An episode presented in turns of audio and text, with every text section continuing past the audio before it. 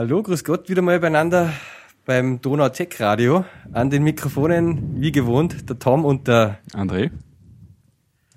Ja, ähm, wir steigen gerade ein, wir haben gerade ein bisschen so die Themenliste durchgesichtet und äh, es gibt noch immer einiges zu bequatschen. Es kommen auch ständig neue Sachen dazu.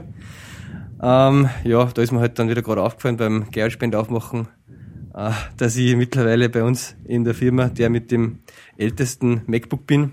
Weil also mein Kollege jetzt auch noch, der letzte Windows-User ist jetzt gerade noch Ja, auf, also auf der, MacBook gewechselt. Mac, das ist wirklich schon, wie alt ist das jetzt schon? Vier, fünf Jahre, oder? Äh, es ist ein 2010er, was ich Ja, im okay. Mai 2010 gekauft Ja, habe. gefühlt fünf Jahre. Ne? Gefühlt fünf Jahre, aber es ist eigentlich dreieinhalb Jahre alt.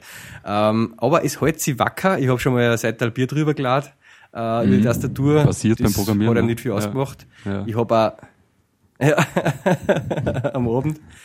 Ähm, ja, und ich habe auch zweimal schon Systemboard tauscht gekriegt, weil ich so ein Grafikkartenproblem gehabt habe mit dem Mhm. Switch von interner auf externer und so. Aber ja, es ist noch immer eigentlich, ja, ich, ich, das Einzige, was mich stört dran, ist eigentlich, dass es einfach so laut ist. Das ist Ja. gerade beim Podcasten jetzt störend. Also Ja. es Ich muss ja auch sagen, ich bin jedem ja- schon. Ich Ja. bin ja so ein Fan-Hater eigentlich, ja. Ja. Also, ich hasse das echt, wenn, wenn das Teil dauernd lüftet. Und bei manchen ist es ja wirklich Standard, ne? Weil ich habe einmal Mhm. vor, also ich wollte einmal äh, Apple-abstinent leben und dann haben wir einen Dell gekauft. Mhm. Und das hast du echt nicht ausgehalten, diese Dinger. Das war so ein Dell XPS. Mhm. Und der hat gelüftet, das war mir echt nicht mehr egal. Also das war quasi dauernd Was zu- war das für ein Jahr ja. ungefähr? Hm, du fragst Sachen, ich nehme mal an, es war so 2009, 2010 auch wahrscheinlich. Ach so, okay, ja. Mhm. Um die Zeit habe ich auch noch. Aber, gehabt, aber das ja. war ein bekanntes Problem. Also du hast nachgeschaut, dann auf der Support-Seiten Mhm. und die haben gesagt, ja, pff, ist so, ja. Dann hat es irgendwelche Tools noch gegeben, was der wusste halt die, die, diese, ja, wie ist die Unit da? RPM? Also diese, diese Radiation Ja, genau. quasi. Ja, halt einstößt, per ne? Minute. Ja, genau, aber halt quasi auf die eigene Gefahr. Ja. Aber sonst Standard, Standard kannst. ist prinzipiell, ja, lüftet. Ja. Und das Ja. muss ich sagen, das, also ich habe jetzt so ein 13 Zoll MacBook Pro, Mhm. Retina, und das Teil ist, ist echt krass. Also das habe ich echt noch nie lüften gehört. Also Mhm. jetzt ohne, ohne Übertreibung. Ja, es ist, ähm, ist Wahnsinn. war für mich damals auch der Grund, wieso ich vom dann- weggegangen bin eigentlich auch. Das Gerade bei unserer ja. Arbeit, was wenn es dann wirklich irgendwie ein paar Server laufen hast und wo das Teil ja dann auch wirklich was tut, Du machst jetzt am Gerät in den am Hintergrund, Gerät, also ja, VM, ja, genau. Also, oder Server, was, so weiß ich nicht, ja. irgendein mega Testsuite durchlaufen oder so, Ja. also, wo er wirklich auch belastet wird, das fängt nicht zum Lüften an. Mhm. Also, das ist Also, echt wild. Da ist ja, glaube ich, auch das ganz hilfreich, was da gemacht haben mit diesen, selbst wenn er lüftet, sind die Lüfter ja jetzt irrsinnig viel leiser wegen diesen asynchronen Lüfterdesign da dann. Mhm, genau, also die machen quasi, erzeugen Also die, Schall, die oder? Retina haben ja so ein, Ja. genau, die haben so, die haben so, so asynchron designt, dass die sozusagen die Schallwellen, die die erzeugen, sie gegenseitig irgendwie überlagern oder was und ein bisschen aufheben, ja. Mhm, mhm. Und das Ja, sollte das, einiges das bringen. funktioniert schon, weil ich bin da eigentlich sehr empfindlich auf sowas. Mhm. Also, ja, nein, Ja. Kann, ich, kann ich nur empfehlen. Es wird zwar extremst hart, also, und ich, Ja, das, Und das Alu muss natürlich eine Beispiel- gewisse Wärme ableiten, das ganze Gehäuse. ja, genau, ja, ich meine, es muss ja, Ja. Wärme auch ableiten. Ne? Ähm, aber ich kann es ja zum Beispiel nicht zugeklappt äh, an meinen externen Monitor ausstecken. Mhm. Das funktioniert zum Beispiel nicht. Ich weiß, bisschen die das, Lüftung. genau, ich, also ich weiß nicht, ob das eine Sicherheitsmaßnahme ist generell, dass das ausgeschaltet haben.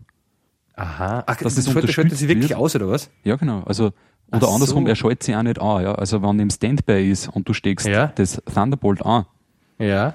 ist zum Beispiel beim 15 Zoller so, dass sich der einschaltet. Ja, das ist bei meinen ja auch so, wenn ich Und Displayport du hast nicht quasi ja. zugeklappt, ne, und, aber du arbeitest Mhm. halt ganz normal dann am externen Monitor. Das ist bei dem nicht. Aha, okay. Also, wenn ich den jetzt zuklappen würde, würde ja, er wirklich in sie Standby. Standby. Mhm. Und es würde nichts bringen, wenn ich ausstecke, einstecke, also würde sie nicht einschalten. Genau. Aha. Und ich ja, nehme an, das, ist wahrscheinlich so irgendwas. Wahrscheinlich wegen dem, dass es zart wird. Ja. Ja. Mhm. Na, also durch die Sache, dass ich dann einmal SSD nachgerüstet habe und so und wenn man so Fusion Drive selber gebaut habe und es ist einfach, es ist eigentlich eh super, das Gerät, aber das Lüften ist halt einfach total nervig. Ja. Ja, ja aber ich Und- meine, de facto, äh, ich meine, auch wenn wir wahrscheinlich CPU mehr belasten als wie andere, ja, die das jetzt im Ja. herkömmlichen Gebrauch haben. Aber im Endeffekt, sage ich jetzt mal so, als, als Hardware-Laie in dem CPU-Bereich trotzdem, da hat es jetzt nicht so extrem mega viel da wahrscheinlich, ja. Ja. Ich meine, viel RAM ist gut und ja, sicherlich konnte die eine oder andere äh, Tomcat Start Maven Compile irgendwas schneller gehen. Mhm. Äh, das, das, das möchte ich natürlich schon auch wieder mal haben, dass sie das dann ein bisschen beschleunigt. Aber äh, du kannst im Prinzip nur, keine Ahnung, mm, im Word arbeiten oder ein bisschen was browsen und so, ohne mhm. dass der Lüfter angeht. Also wenn ich IntelliJ okay, aufmache, das ist schon ein bisschen ähm, ja sobald ich einmal auf YouTube gehe oder so, ja, oder auf Facebook oder was in so intensivere Webseiten ist, dann fang auch schon, fang auch schon lüften an, ja. Okay. Und das hört dann auch nicht mehr auf. Oder wenn jetzt Time Capsule, also das Time, Time Machine Backup im Hintergrund laufen anfangen oder ja, eigentlich ständig halt. Ja.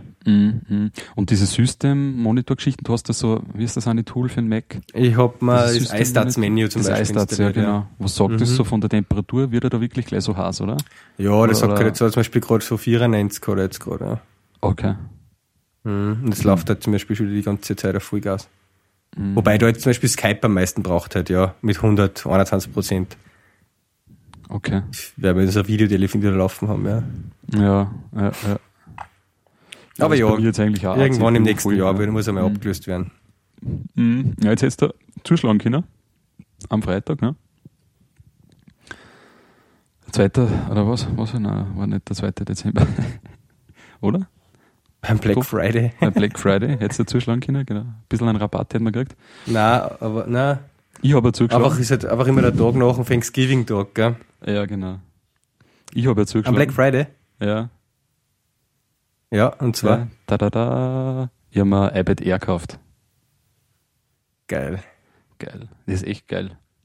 Also, ja, ja weil man denkt, bitte, jetzt ist Also so kein billig. Mini, sondern ein richtiger iPad Air. Genau, jetzt ist so billig. Ich meine, billiger kriegst du es nicht mehr. Billiger ne? muss ich kaufen. Also 10% Rabatt am Nettopreis, weiß ja.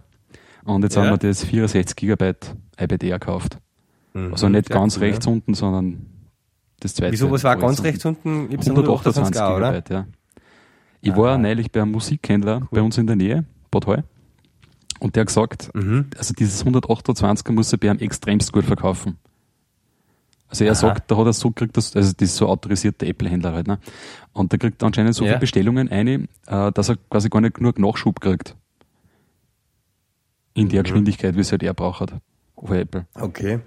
Obwohl, in Bad Hall ein kleiner Händler, oder was? Ja. Ist ja arg wo ich eigentlich bis mhm. vor kurzem nicht einmal gewusst habe, dass der überhaupt, also das ist jetzt nicht ein mega Apple-Shop oder so, sondern der hat halt ja, irgendwo ja. in einer Ecke ein iMac umeinander stehen und ein paar mhm. iPads halt, ne? Okay, ja. Und Sach. ja, sagt man halt, dass das anscheinend schon viel Leute auch so ein bisschen als Laptop-Ersatz kaufen, ja. ne? Weil 128 mhm. Gigabyte, ja. Ich finde das immer geil, die Argumentation vom Team, vom Britlaff im Freak, in der Freak Show, weil er immer sagt so quasi, wenn er sich ein iPad kauft, muss man sich das rechts unten nehmen, weil man quasi immer fürs gleiche Geld den doppelten Speicher kriegt und nur ganz oben ist sozusagen das dann das Gescheiteste, weil da kriegt man nochmal 64 Gigabyte dazu für nochmal 100 Euro sozusagen und vorher zahlt ja. man für, für 32 Gigabyte 100 Euro. ja, ich meine, es ist so, das 128 Gigabyte, das kostet 750 Euro. Die ja. WLAN-Version. Die mhm. Nicht-WLAN-Version oder die UMTS-WLAN-Version kostet 869 Euro. Mhm. Ist schon, ja. pff, schon ein bisschen heftig. Mhm. Na, das ist, dann muss das ja wirklich also als, äh, sozusagen als dein eigenes Gerät hernehmen schon fast. Also für jemanden, der nicht wirklich am Computer arbeitet äh, und kein, kein, kein Notebook braucht, ist, ist das vielleicht okay, aber ich nehme es ja wirklich nur zum Content konsumieren her und da brauche ich das ja, nicht. Ja, genau, genau. Ja, mhm. nehme ich jetzt auch nur jetzt für das her, dass ich halt am Abend noch irgendwas nachschaue oder mir irgendwas anschaue. Mhm. Mhm. Das ist schon ganz cool und das ist echt so krass. Also vom Gefühl her ist er wie, wirklich wie ein iPad Mini. Ja. Erstens mal ist es extrem leicht. Ja. Also das kannst du locker so mit, mit einer Hand halt halten. Mhm. Und dünn waren und auch an die Seitenränder ist jetzt eigentlich schon fast mehr oder weniger am Limit. Ja? Also wenn du ja. jetzt quasi die Daumen seitlich hast, ist es halt gerade so, dass der Daumen nicht in, in den Viewboard quasi reinkommt. Mhm. Ja. ja. Ja. Und na, ist eigentlich schön, ein schöner iPad. Mhm. Sagt man. Na, sagen, schwärmen eigentlich alle davon über das, ja. Ja, okay, da passt ja dann das nächste Ding dazu auch gleich, weil das habe ich noch gar nicht ausprobiert. Oder gibt es das am iPad auch, das Clumsy Ninja, oder ist das nur iPhone? Hab, Nein, gibt es glaube ich am iPad auch. Gibt es am iPad auch? Mhm. Habe ich da einen Link nicht einkopiert, oder? Vom Clumsy Ninja, mal schauen. Nein. Das war ja irgendwie, da habe ich ja schon vor Monaten einmal ja, irgendwas gesehen. Und das ja, war dann total mhm. lang im App, im App Store im Review, oder wie ist das gewesen? Naja, naja, die haben das bei irgendeiner Keynote, haben sie es präsentiert. Genau, das ist Ach eine so. Plus-App im Übrigen, genau. Aber bei irgendeiner Keynote haben sie es halt präsentiert und dann hat es halt ewigst, also so als so eine Demo-Version halt, ne? Und dann hat es halt ewigst dauert, im Endeffekt bis jetzt, bis es halt rausgekommen ist. Wo schon keiner Also mehr Apple glaubt hat hat. so quasi in einer Apple Keynote einmal schon hergezeigt. okay. Ja, genau. Weißt du, wo es halt Mhm. dann auch so, so ähm, Hersteller oder so, so Entwickler halt So wie die, diese ferngesteuerten Autos da letztes Mal oder diese selbststeuerten daran. Ja, genau. Also das haben sie irgendwie, ja genau. Und Mhm. Oder, oder ein typisches, wie heißt das, das, das, das, das Slash-Dings da dann, das Monster-Zerstörer, äh, ah, wie heißt das? Wo es auch jetzt mal eine Version vorstellen, eine neue. Monster zerstören, was? Nein, mit, das mit die, mit die Schwerter und die, die, die bösen Ach so, Ritter, ähm, ja, ja, ja, ich weiß schon. Ähm, na? weißt du schon, das, das sagen sie ja jetzt mal Ja, her. weiß schon. Fällt mir der Name jetzt nicht Ja. ein. Nein, mir auch nicht. Egal. Auf jeden Fall, da hat er damals schon jeder geredet, dass das ziemlich gut ausgeschaut hat Mhm. bei der Demo und ist auch geredet worden, ob das jetzt mehr oder weniger halt ein Fake war oder ob es dann das richtige Spiel wirklich so gut ausschaut. Und es schaut jetzt aber wirklich so gut aus. Mhm. Mhm. Also, Ist cool, sagst du. das ist echt, ja genau. Und auch echt extrem von den ganzen, ähm, von der Physik-Engine, die sie da quasi verwenden und von den ganzen Animationen ist schon schön gemacht. Ist cool. Mhm. Es ist halt, ja, auch wieder so ein Gratis-Spiel, wo du dann irgendwann einmal Sachen kaufen musst, dass du weiterkommst. Ne? okay. Also, es macht jetzt nur begrenzt, also es ist begrenzt lang Spaß, würde ich sagen.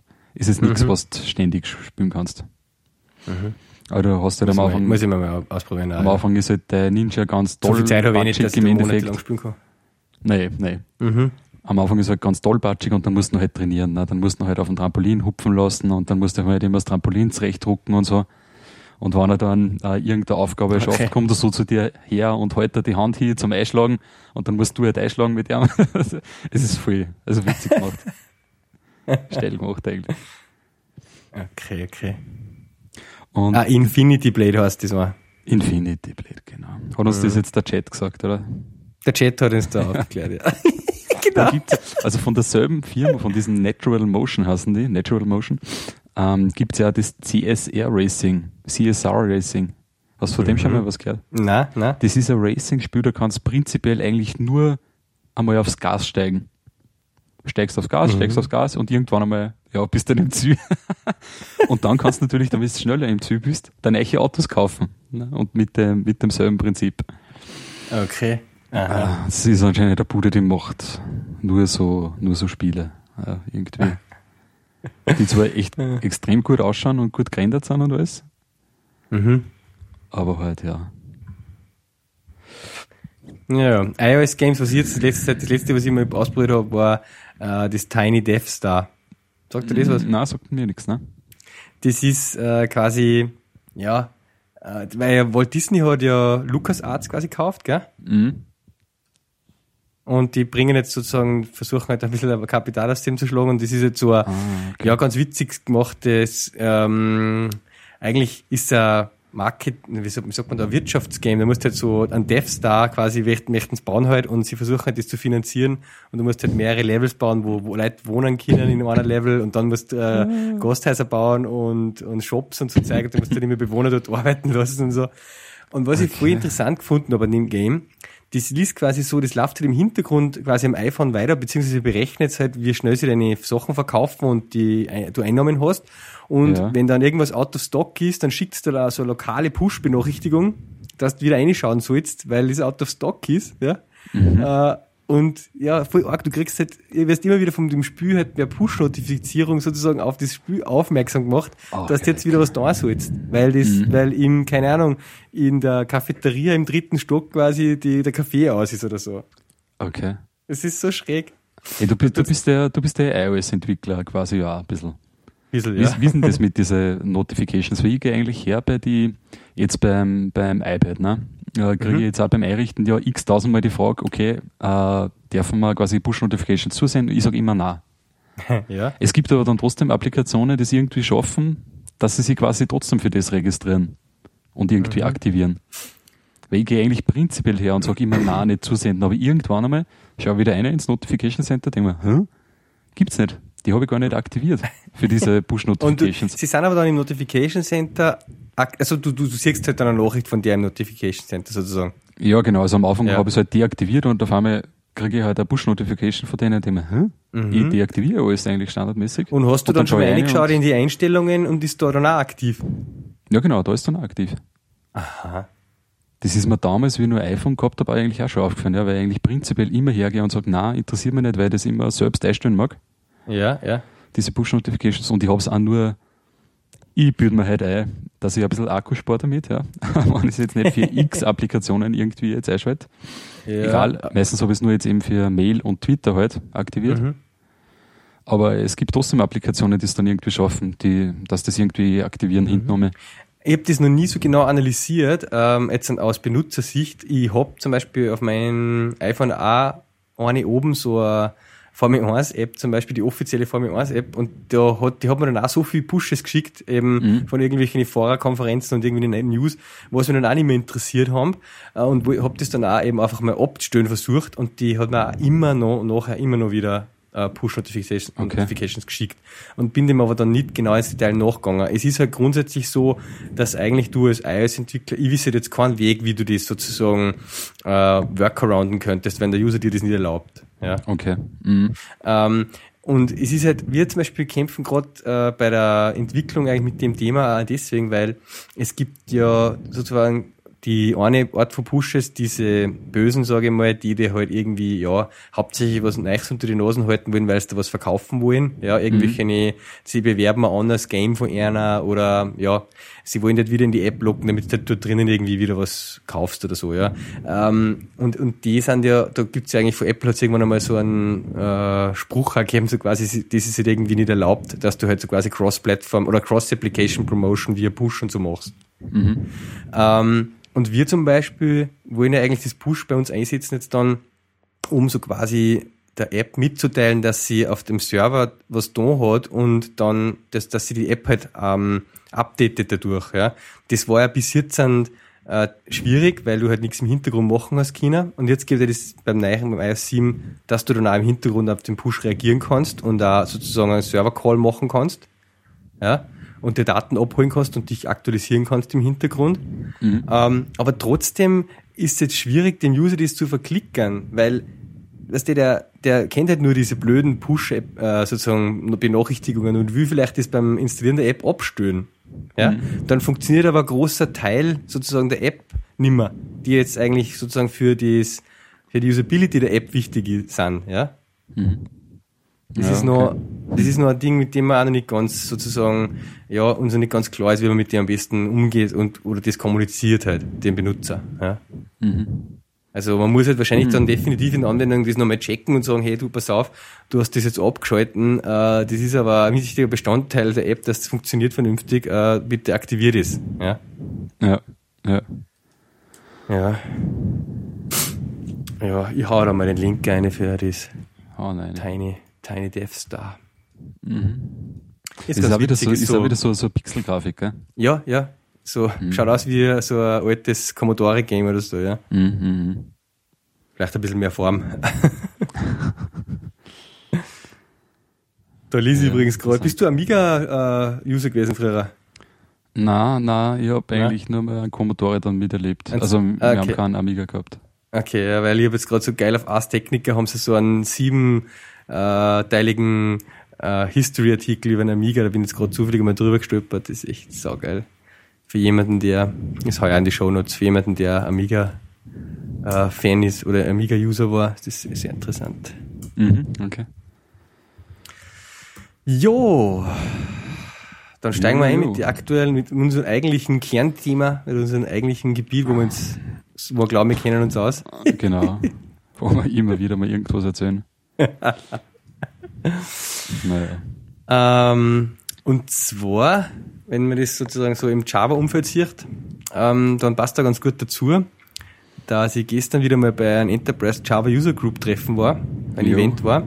In Linz, ne? In Linz, äh, im äh, Dom, im Hotel, im Hotel Dom, ja, so heißt es, glaube ich. Ja. Dom, Dom Hotel, ja. Dom Hotel. Mhm. Ähm, und da waren gestern zwei Vorträge, eigentlich, ja, wie jetzt mal. Der eine war über Java Performance Paradoxes. Mhm. Ja. Ähm, und den hätte eigentlich der Thomas Würtinger halten sollen. Der war aber dann verhindert, weil er eben, wirst vielleicht heute in den Nachrichten gelesen hast, dem Standard ist gestanden, einen Preis verliehen gekriegt hat. Mhm. Ähm, für eben, ja, für diese Erfindung oder diese, diese Entwicklung, die sie da gemacht haben. Äh, der, die beschäftigen sich ja mit so ähm, ja, Hot Code Replacement oder Code Evolution in der VM sozusagen ah, zur okay. Laufzeit Code austauschen können und so. Ja. Mhm, ist das der äh, von der Uni Linz, oder? Der ist von der Uni Linz Aha. und da gibt's ja, das habe ich auch nicht gewusst bis gestern, in Linz äh, an der Uni ja ein Oracle Lab. Okay. Also da hat offiziell Oracle ein Büro und da Krass. arbeiten Leute äh, von der Uni Linz, äh, die sind Oracle-Angestellte und mhm. äh, forschen halt da für Oracle. Mhm. Und die machen halt eben so Sachen wie ja, äh, Compiler-Optimierung, äh, VM-Optimierung und so. Mhm, okay. Mhm. Und da ist und er dabei, oder wie? Da ist eben er dabei und aus, diesen, mhm. aus dieser Arbeit ist das eben entstanden. Ja. Mhm. Und dann hat er so ein Kollege von ihm gestern einen Vortrag und wo jetzt leider einen Namen gerade nicht weiß. Ja, es war halt interessant von denen her, weil halt einfach ein paar so, er hat ein paar so Fragen in den Raum gestellt, so quasi, ja, äh, wenn man jetzt sind, ja, was kostet zum Beispiel ein Call oder, oder ist das teuer, wenn ich das so oder so programmiere? Also Beispiele hat er auch gebracht halt äh, und hat halt einfach immer wieder halt gesagt, so quasi, was der, was der Compiler schon checkt an ähm, Aufrufen und was er halt wegoptimiert und wie und, und warum man sich eben da teilweise gar nicht so viel Gedanken machen muss und ähm, ja, weil der Compiler sich das jetzt wirklich ganz genau anschaut zur Laufzeit und einfach dann entscheidet, ja, das kann ich eigentlich inlinen und so weiter. Ja, und das mhm. einfach performancemäßig dann halt gut wird dadurch. Das war mhm. sicherlich für dich auch sehr interessant, also du bist ja auch so in dem ganzen Ast-Thema und so weiter so unterwegs. Mhm. Äh, um das hat sich ja ein bisschen Radar, ja. Ah ja, okay, na schon. Mhm. Ähm, ja, und es ist auch ähm, bisschen um das gegangen halt. Am Anfang hat er, gesagt, wie sie das überhaupt ausmessen. Das war mir eigentlich, habe ich auch noch nicht so beschäftigt mit dem Thema.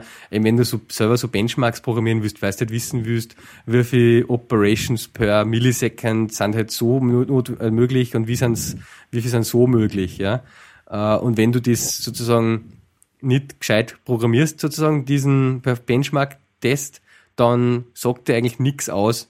Ja, also das ist total schwierig, dass den, die VM dann nicht sozusagen den Benchmark-Test optimiert. Mhm. Ja?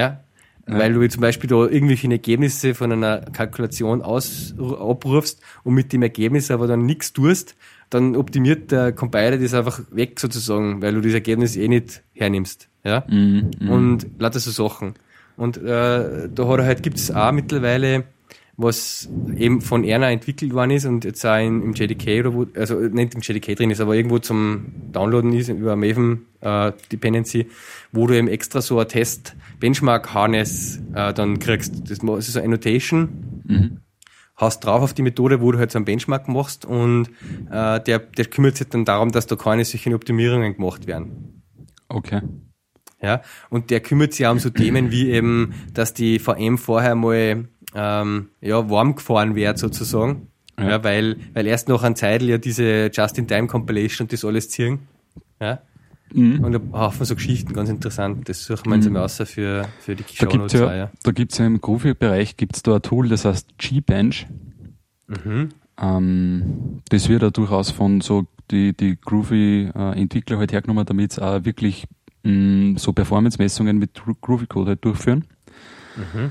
Und das macht auch genau das. Also das also es macht zwar nicht das, dass jetzt die ganzen ähm, Optimierungen deaktiviert, aber es macht zum Beispiel ein Warm-up.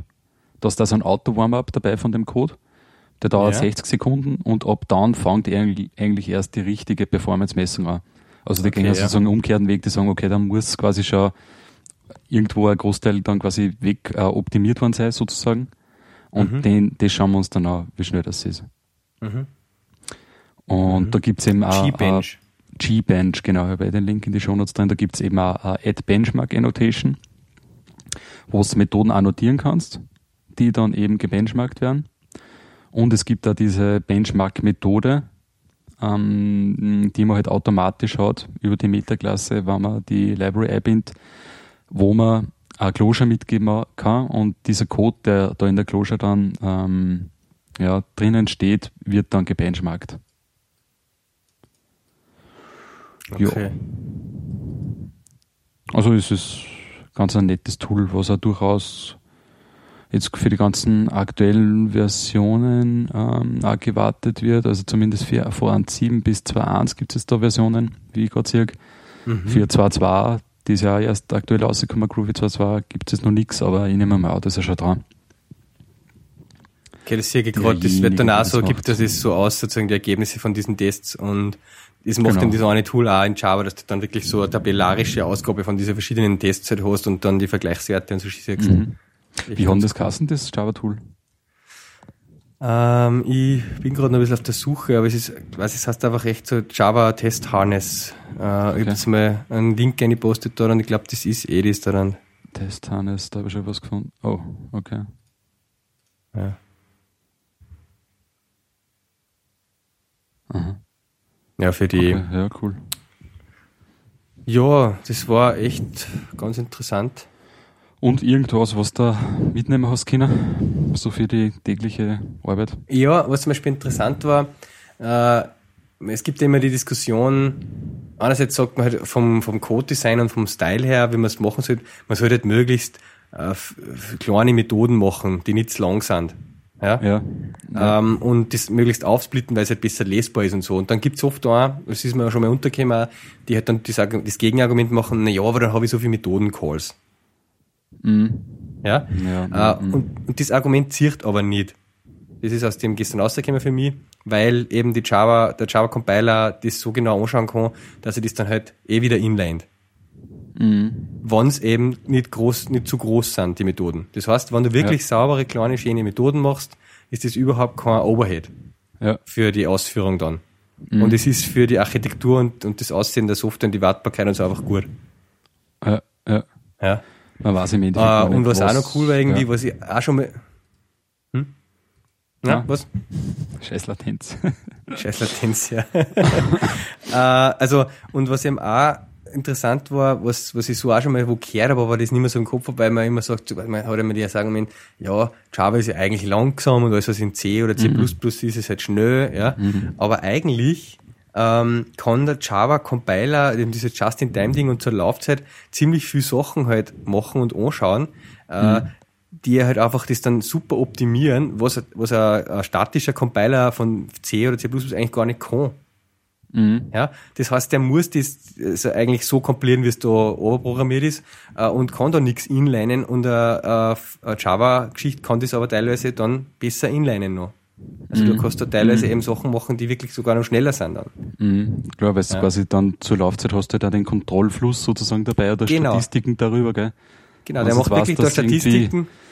Die ja. letzten, weiß ich nicht, x tausend Mal der Codepfad genau so durchlaufen man ist, dann optimiert man halt dann irgendwann einmal aus, ne? Genau. Ja, mhm. ja ich weiß, da gibt es zum Beispiel in, in Groovy, da gibt es ja Klassen. zum Beispiel, ah, fällt mir jetzt der Name nicht mehr, ich glaube, es war Invoker Helper, bin ich mir jetzt nicht ganz sicher. Wurscht, da gibt es jedenfalls Klassen auch in der Programmiersprache, die sind auch mh, extra auf das ausgelegt, dass so geschrieben sind, dass dann danach der Compiler außer optimiert wieder. Also mhm. das, da ist das bewusst so, dass quasi in dem kompilierten ähm, Bytecode dann mehr oder weniger nur so Hilfsklassen verwendet werden, die so geschrieben sind, dass quasi ersetzt werden. Also Calls auf diese Hilfsklassen werden ersetzt und eigentlich, ja, ja, da hast du einfach keinen Methodenaufruf halt dann. Ne? Aber da wird die der Klassen Code sind nicht sozusagen im Source drin, damit es lesbarer ist oder halt Genau, besser, ja. ja, genau, genau. Mhm. Wo man am Anfang denkt, wieso ist das da irgendwie so, hm, ja, ein bisschen Borger über so eine zentrale Klasse mit irgendwelchen statischen Methoden gemacht, ja. Mhm. Aber es ist im Endeffekt dazu dort ist genauso geschrieben, dass es halt ersetzt wird. Okay, ja. Ja, ja na, das ist schon, ist schon ein ganz interessantes Thema. Ja, da merkt man eigentlich erst, wie wenig, dass man da im Endeffekt ähm, ja, Ahnung davon hat, gell, was da im Ende ja, eigentlich rauskommt als Endresultat. Ja, und das ist natürlich auch teilweise äh, gut, dass man sich eben mit dem gar nicht so viel beschäftigen muss. Ja, ja. ja. Aber es ist interessant dann immer wieder auch für so Diskussionen, wo wir jetzt ein bisschen im Hinterkopf zu haben, ja. Mhm. Oder eben Überlegungen, wie, wie, wie, wie designet ist. Ähm, was sie auch machen, äh, sie bauen einen eigenen Compiler, jetzt sind sozusagen in Java, mhm. mit dem man dann nicht nur Java compilen kann, sondern eigentlich alle möglichen Arten versprochen. Ja. Mhm äh, eben zum Beispiel auch Ruby und so und JavaScript und ja, Aha. da äh, setzen sie halt so auf das, dass halt wirklich dann bei, bei JRuby zum Beispiel sind schon irgendwie vier, fünfmal schneller wie der normale Compiler. Ja. Ähm, und bei JavaScript, da messen sie es halt mit der V8 Engine äh, von Google und ja, da wollen sie halt eigentlich überall äh, einen, einen besseren Compiler halt bauen und das halt in Java. Ja. Okay. Ganz interessant da. Besser ja. im Sinn von jetzt einfach kompiliert schneller, sozusagen. Kompiliert schneller, ja. Und ist halt mhm. einfach auch dann weiterhin besser wartbar und, und, und ja, weil halt einfach die ganzen alten Compiler halt mittlerweile schon in einem Status sind, ja. In, ja. C programmiert und so halt, ja. Mhm, okay. Und da war auch interessant, äh, was hat er da? Bei dem, bei dem Java Compiler. Nein, ist mir jetzt vorhin. Mhm. Aber, aber sie suchen halt sozusagen, genau, das war das. Äh, man kann so quasi, wenn man eine eigene Sprache entwickelt, da quasi was machen, was interessant, was interessant ist. Man kann sie, ein Compiler schreiben ist ja eben eine schwierige Geschichte, aber mhm. was einfach ist, ist meistens ein Interpreter schreiben für seine eigene Sprache. Mhm. Ja. Und man, und was das Ding sozusagen kann, ist aus einem Interpreter einen Compiler erzeugen. Okay. Ja, also man mhm. kann quasi, wenn man seine eigene Sprache designt, braucht man nur einen Interpreter schreiben, das dann in dieses Ding einwerfen und dann kann das aus dem Interpreter einen Compiler erzeugen. Okay. Klingt schräg. Ja, ja ist aber so. Ja, ist aber so. ich muss jetzt auch nochmal nachschauen, dann für die Shownotes, wie das Ding heißt. Ja. Mhm. Äh, ich glaube, Truffel, kann das sein? Truffel. Kral. Nein, und das Truffel. sind jetzt aber auch ja. wirklich Arbeiten, die dann quasi ja, ich meine, das ist nicht genau das, aber was die halt da so dahin entwickeln, findet da in der einen oder anderen Form dann auch sein, ähm, wie soll man sagen, Einstieg auch in den wirklichen Oracle-Compiler oder, oder in die Toolchain irgendwo. Genau, also, äh, also ich, habe ein paar, ich habe ein paar Sachen erwähnt, eben die bei einer entstanden sind in Doktorarbeiten oder ja, vor zum Beispiel vier, fünf Jahren oder was und die jetzt und dann vor einem halben Jahr oder was dann irgendwann wirklich in der, im JDK gelandet sind. Ja. Mhm. Ähm, okay. Das dauert halt immer extrem lang, weil das halt irgendwie in Qualitätssicherungen durch muss und ja, ja. Dauert ja schon lange, bis ein neuer JDK kommt, ne? ein großer dauert immer lang, ja. Ein großer, ja. Ich nehme mal so neue Features, wenn sie jetzt nicht in irgendwelche Minor-Versionen ja. reinballern. Aber, aber wenn es jetzt zum Beispiel um irgendeine Optimierung geht oder sowas, ja, das mhm. kann schon durchaus einmal in einer Punktversion reinkommen oder mhm. so. Ja. Hat er da jetzt eigentlich irgendwas erzählt? Ich meine, so, so Geschichten wie, was weiß ich, ähm, String-Bilder, Aufrufe irgendwie optimieren oder so, das ist ja eh irgendwo bekannt, ne? Das ist eigentlich bekannt. Dass man so String-Konkatenation quasi ersetzt ja. dann mit so Geschichten. Das soll jetzt da nicht erwähnen, ne? Gibt's da, ja, aber hat er da irgendwas gesagt? Ich meine, haben die da irgendwo einen Katalog von so Heuristiken, die dann gemacht werden, oder? Während der Kompilierung auf dem, auf dem Source Code. Oder, ich meine, oder zur Laufzeit dann halt. Mm. Wird ja beides irgendwo Genau, also der Zum Beispiel das mit den Strings ist ja schon zur Compile Time. Ja. Aber da kann er halt sozusagen auch zur Laufzeit dann eben ähm, das mitmessen sozusagen und der Just-in-Time-Compiler macht er das dann eh erst zur Laufzeit sozusagen. Genau, ja, ja. Mhm. Mhm. Und hat er da was erwähnt? Gibt es da, weiß ich nicht, ist das irgendwo eigentlich ersichtlich? Na, war eine interessante welche, Frage eigentlich, gell? Was da jetzt unterstützt wird, ne? weil das haben wir eigentlich schon öfters gefragt. Ich meine, da muss mhm. irgendwo das muss irgendwie Plugin-mäßig ja implementiert sein oder so. Ich glaube, das ist eben eine von den Sachen, die halt mittlerweile, die ja zu dem geführt haben, dass sie den Java-Compiler in Java nochmal, okay. also mhm. neu entwickeln wollen, weil es total schwer ist, mittlerweile eben zu sagen, was tut der eigentlich alles da in dem C-Code. Ja. Mhm. ja. ja. So ist das, habe ich das rausgehört. Ja. Mhm. Mhm. Ja, vielleicht unterstellt man da auch denen quasi ein bisschen zu viel Magie, ne, wenn sie, wenn ja. sie irgendwas machen. Ich glaube schon, weil der also ist ja auch, wie der jetzt, und der, der Compiler, weißt du, was ich meine? Der ist ja jetzt 15 mhm. Jahre äh, entwickelt worden an dem Ding und da weiß man sicher nicht mehr genau, was da alles jetzt an welcher Magic überall drinnen steckt. Ja. ja. So super sau dokumentiert wird das auch nicht sein. Mhm. Na, auf alle Fälle, ja. Ja, na, interessant. Was war der zweite Vortrag? Der zweite Vortrag, ähm, hat geheißen Supercharge Your JVM App with Couchbase und war im Prinzip ah, ein mhm. Vortrag über Couchbase. Mhm. Ähm, hat, ähm, ja, Couchbase habe ich, in dem Sinn habe ich mir noch nie im Detail angeschaut. Ich habe mich schon immer wieder mal mit, mit ein NoSQL, es ist, Couchbase ist ein, ja, eine Datenbank, eine NoSQL-Datenbank sozusagen. Das ja. ist nicht dasselbe wie CouchDB.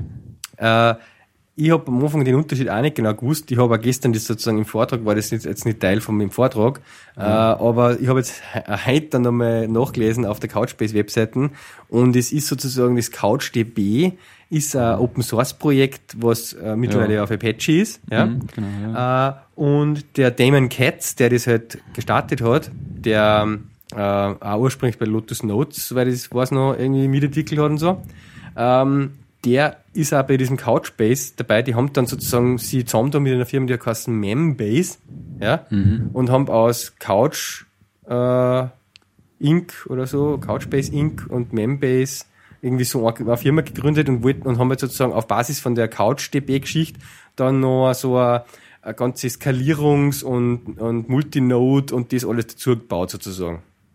Mhm. Ja, also so wie das gestern demonstriert worden ist und wie das jetzt dann aus mitgenommen habe aus dem Vortrag, ähm, hast du halt damit mit dem Couchbase nicht nur diese äh, NoSQL-Datenbank, die halt äh, zu Dokumenttypen ablegen kann in den JSON, ja, sondern du kriegst da auch gleich das ganze Paket mit von wegen Autoscaling über mehrere Nodes und Redundanzen aus, äh, automatisch Copies ablegen auf die anderen Nodes und voll die coole äh, Web-UI, um das Ganze zu managen und da ähm, ja äh, Indizes anzulegen mit so MapReduce-Sachen und in JavaScript und äh, also das ist halt ziemlich viel nur dazu halt einfach, ja, was, was CouchDB allein halt nicht kann. Mhm. Ja. ja? Ähm, und ja, das, das hat, also ja, in dem Demo, er hat da drei VMs hochgezogen auf sein Notebook und dann hat er vierte dazugegeben und dann das sozusagen äh, dort ein, ja, replizieren lassen neich und es hat, hat super ausgeschaut. Es ist im Prinzip so ähnlich vom Gefühl her, es kommt vom Stil her so daher wie Elasticsearch. Mhm. Also, was halt Elasticsearch quasi auf Lucene und Solar so draufbaut. Ja? ja? Eben dieses ganze, ja, ich finde alle meine Nodes automatisch und die tue automatisch dort die Daten verteilen in, äh, und so weiter. Und man braucht sich mit dem nicht beschäftigen, wo, was, wie und ja. Mhm. Ja. Und ähnlich ist das Couchbase, so würde jetzt dann als noch nicht äh, mit, der, mit dem Projekt selber beschäftigt, würde ich es einmal so, so, so laienhaft beschreiben, wie ich es gestern in dem Vortrag verstanden habe. Ja. Okay, ja, sehr interessant. Ja. Und es kann sogar so Sachen wie mhm. Cross Data Center Replication und da hat er dann, haben wir im, im Nachtrag noch kurz gequatscht, eben wegen Suche. Und für Suche zum Beispiel kann man eben Elasticsearch einfach anhängen, indem man sagt, das ist einfach ein, wie ein Data Center, wo du hin, ähm, sozusagen, äh, ja, hin, kopierst deine Daten immer, ja, mhm. und dann wird automatisch, als du in das Couchbase einspeicherst, auch ins Elasticsearch zum Beispiel nochmal umgeklickt, ja, mhm. repliziert. Mhm. Ja, hat, ich, ich möchte allgemein einmal ein bisschen über das Thema quatschen mit dir. Du hast ja auch schon ein bisschen mit MongoDB was gemacht. Ja, genau. Und war aber jetzt auch kein, in kein Kundenprojekt oder so, sondern mhm. in einem kleinen privaten, in einem kleinen privaten Projekt ja. sozusagen. Ja. Genau, hab das, ich habe das eigentlich auch, also ich habe halt den, den MongoDB Java Treiber verwendet, um halt aus Groovy quasi auch die MongoDB anzulegen und diese ganzen mhm. Collections halt auch anzulegen. Ja, ähm, was soll man sagen? Man ist halt, ähm, wenn du jetzt eine neue Anwendung machst, extrem schnell. Also, wo du halt vorher immer extrem lang eigentlich hin und her da hast, jetzt, vielleicht ist nicht im Grails-Umfeld, ja, aber wenn du jetzt vielleicht denkst, so in so Enterprise-Java-Applikationen, wo du dann, was weiß ich, DB-Schema ja trotzdem irgendwo überlegen musst, deine ganzen Domain-Klassen überlegen musst und so weiter, und dann vielleicht sogar nur ein äh, der DDL-Skript selbst machen musst, mhm. ist das im Vergleich dazu natürlich ein Traum, ja. Weil du Wie bist du da vorgegangen zum Beispiel, dass du das Modell definiert hast, was dann sozusagen in, der, in dem MongoDB abgelegt wird? Ja, ähm, naja, bei mir war jetzt bei dieser Applikation eigentlich das Modell, also da ist es um einen Import von Daten gegangen ähm, von einem externen System. Mhm. So gesehen hat eigentlich das, das, externe System eigentlich? fast mehr oder weniger das Vorgeben. Mhm. Und in dem Fall war jetzt auch nicht, nichts Schlechtes dabei, dass man das Modell übernimmt. Mhm. Und hast also du da dann da so ein richtiges Mapping auch gemacht, wie man bei Hibernate jetzt das macht, dass man das sozusagen, na Überhaupt nicht. Nein. du hast die Daten sozusagen von dem externen System genommen und dann genau. irgendwie in ein JSON-Format gebracht und das da reingehauen. Genau, das ist im Endeffekt über JSON-Objekte hergekommen und ich bin ah, eigentlich, schon. okay. Genau, ich bin eigentlich hergegangen, habe das JSON-Objekt ein bisschen nur bearbeitet beim Import, mhm. aber man hätte es auch eins zu eins einwerfen können einfach. Ja. In die, okay. in die MongoDB. Und dann kann man in der MongoDB halt verschiedene Abfragen drauf machen oder Genau, ja. genau. Mhm. Es war dann so, dass ich halt auf jene ähm, Attribute, wo ich halt dann ja relativ viel Abfragen gehabt habe, habe ich halt einen Index dann gelegt. Mhm. Das kannst du auch über den Java-Treiber machen automatisch. Also, also automatisch. Du kannst halt fragen, ist ein Index vorhanden und wenn keiner vorhanden ist, dann lege ich über den Treiber quasi einen Index an. Ähm, aber es war jetzt nicht so, dass du jetzt irgendwelche Statements oder irgendwie sowas äh, so im SQL-Sinne äh, machen musst. Nicht, dass du irgendwie sagst, create Index auf das und das, sondern du sagst einfach, was weiß ich, Index auf die Spalten und das aber über einen Java-Treiber. Mit einem okay, Index-Methodenaufruf jetzt, ja. Mhm. Und ja, war eigentlich extremst problemlos, ja. Also ich war da jetzt bei weitem noch nicht in der Problematik, dass ich da jetzt irgendwie Replizierung oder sowas einrichten hätte müssen. Ja, ja, ja. Obwohl ja gerade sowas auch ein Feature bei MongoDB ist, wo man sagt, okay, das geht relativ leicht von der Hand. Im Gegensatz jetzt zu irgendeinem MySQL, Master, Slave, irgendwas, Cluster, ähm, ist er da MongoDB auch gut dabei bei so Replication und so High Availability Geschichten. Mhm, mhm.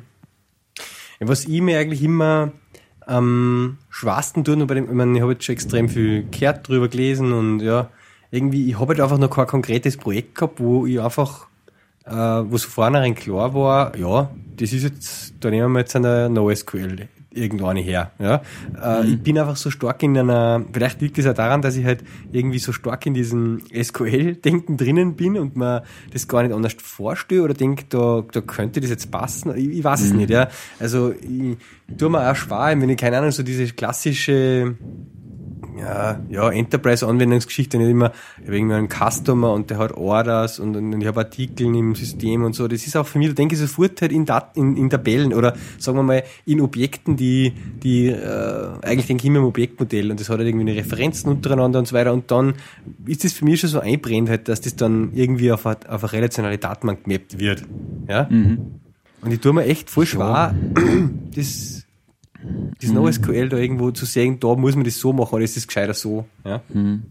Ich denke mal, da darf man halt beides nicht irgendwo, wie soll man sagen, vielleicht, ich meine, eine relationale Datenbank, ähm, na, wie soll ich, na, anders, wenn du eine relativ kleine Datenmenge jetzt hast, ja, mhm. dann kann man meiner Meinung nach auf alle Fälle eine NoSQL-Datenbank halt einsetzen. Und jetzt kommt es halt natürlich darauf an, Entschuldigung, was jetzt relativ klar heißt. Ne?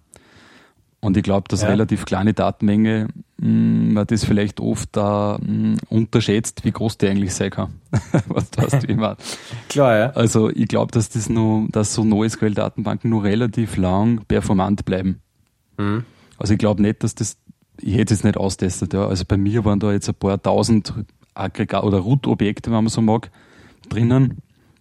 Und das heißt, also das war im Millisekundenbereich so Abfragen auf so Attribute, ja. Ja, aber jetzt sagen wir mal, wie komplex war die, diese Dat das Datenmodell? Bei dir, bei dir war das im Prinzip, es hat nur eine Art, eine Art von Dokumenten gegeben, oder? Und die sind da drin ja, abgelegt worden. Sagen, es, es hat auch eine Art von Root-Objekt gegeben. Aber ja. an dem Root-Objekt sind quasi nur andere Objekte draufgehängt. Okay, schon. Die ja. jetzt notwend nicht notwendigerweise jetzt als eigene Entitäten da jetzt einballert hätte, jetzt MongoDB. Zum Beispiel mhm. Tags. Ja. ja. Also das und dann Objekt hast du sozusagen einfach gehabt. Ja. Das waren mehr oder weniger äh, Listen von Strings, mhm. die halt dabei gehängt sind. Ne? Okay. Und auch so abfangen, dass man gesagt hat, okay, jetzt geben wir alle Objekte mit dem spezifischen Tag XXX. Ja. Das war trotzdem ja extrem schnell. Mhm. Mhm. Obwohl es jetzt, wenn man so mag, eigentlich äh, innerhalb dieser JSON-Struktur war. Und ja. nicht das Attribut war, was auf, auf äußerster Ebene war oder so. Also ich glaube, da darf man es auch nicht unterschätzen, die Geschwindigkeit, die man da heutzutage dann auch schon hat. Ne? Mhm. Und wenn ich mir auch schon im Gegensatz dazu, ähm, mit welche Datenmengen, dass er die SQL-Datenbanken nur äh, umgekennen, ja, auch wirklich irgendwo im, im sagen wir mal, Millionenzeilenbereich, mhm. wo es da noch nicht weh tut jetzt. Ja, also ja, also wir haben jetzt zum Beispiel gerade so Thematiken öfters, ähm, ja, bei unserer, bei unserer Software, die was wir halt hosten, dass wir schon auch in diesen Millionen Datensätze-Bereich kämen und mhm. da zum Beispiel dann in einer Tabelle Spalten dazufügen wollen. Ja? Mhm. Und das dann zum Beispiel schon im MySQL relativ mühselig wird, wenn der dann über alle Zeilen quasi drüber rattern muss, nur weil jetzt da Add Column gemacht wird. Okay. Mhm. Ja? Wo du einfach dann beim Datenbank-Upgrade eigentlich schon wieder Downtime brauchst, nur weil halt, ja, das äh, halbe Stunde läuft sozusagen, das, das Alter Table. Mhm. Ja? ja. Ähm, und da denke ich halt schon oft, okay, naja, wenn ich jetzt ein Dokumentensystem hätte, dann war mir das ja wurscht, wenn in die alten die Spalten nicht dabei ist und in den neuen äh, Einträgen kommt das halt dann dazu oder was ich meine. Ja. Ähm, ich glaube, man muss ja wahrscheinlich auch immer anschauen, hm, wie groß sind die Daten jetzt, die man dann tatsächlich im Kontext hat, weißt, die ich tatsächlich dann brauche. Also muss mhm. ich bei der Abfang immer über den kompletten Dataset gehen, also muss ich über die x Millionen immer gehen oder brauche ich nur einen Ausschnitt aus die x Millionen? Ja. Größtenteils, weißt du, wie ja. man? Ja. Weil diese Datenmengen an sich, die sind ja auch kein Problem für so NoSQL-DB-Datenbanken. Eben, ja. Also da gibt's ja bei der MongoDB gibt's ja dieses Konzept dieser, äh, äh, wie heißen die? Wo es quasi, es gibt's ja im, im Elasticsearch auch ähm, so, so Shades. So, so Sh Sh Sh Shards. Shards, ah, Shards, so, so Scherben, Shards, ja genau. Genau, ja.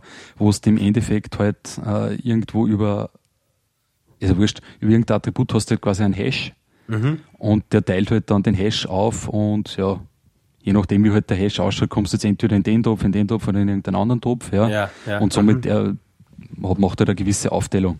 Ja. Über irgendeine Funktion macht halt diese Aufteilung, wurscht. Mhm, mh. Und so kannst du es ja, ja im Endeffekt ja auch handeln irgendwo. Ja. Jetzt ja. ohne mega Performance-Verluste. Natürlich, wenn du halt dann die, die Geschichte hast, dass du jetzt innerhalb von einem Kontext Daten aus zig unterschiedlichen Charts sagen magst, ja, da wird es dann halt wieder interessanter. Aber mhm. Ja, ich meine, das ist eh bei diesen Dingen, bei dem Couchbase jetzt gestern und auch bei dem Elasticsearch, die legen ja da extremen Wert drauf, sozusagen, dass halt das performt und dass die Geschwindigkeit passt von Abfragen. Ja? Mhm. Äh, also das macht halt selber schon so viel Optimierungen und Zeug und, und gewisse Features und Sachen kämen halt einfach auch gar nicht ein äh, und kann das System einfach gar nicht, wenn das nicht sozusagen innerhalb von einer passenden Zeit erledigbar ist. Ja? Mhm. Äh, das finde ich, ich ganz interessant. Ja. Jetzt nur mit so, so große mh, hm, Datenmengen verarbeiten und so. Ich meine, muss man ja auch sagen, dass gerade auch diese NoSQL-Datenbanken haben ja gerade mit diese, was der mit diese Aggregationsmechanismen, wo es halt im Endeffekt eine, eine Anfrage stößt. Und der verteilt dann halt diese Anfrage auf die unterschiedlichen Knoten und jeder Knoten ja. arbeitet halt da seine Dinge ab, ne? Mhm. wo es der auch im Endeffekt dann für ganz große Datenmengen wahrscheinlich sogar einen Performance-Gewinn hast gegenüber von ja, äh, dem Szenario, dass du jetzt eine SQL-Datenbank hast, die halt voll befüllt ist. Ja. Klar, ja. ja. Nein, ich denke eh. Kann man vorstellen. Also, meine, ohne dass ich da jetzt wirklich in der Praxis Erfahrung hätte, ja, vielleicht ja. hat da wer die Erfahrung und lacht jetzt, ja. ja.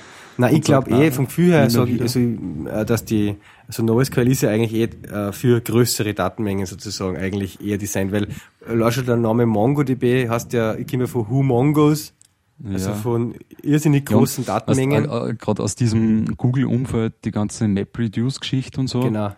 Das ist ja genau deswegen, dass er halt irgendwelche Daten aggregieren mag aus extrem großen Sets halt, ne? Ja.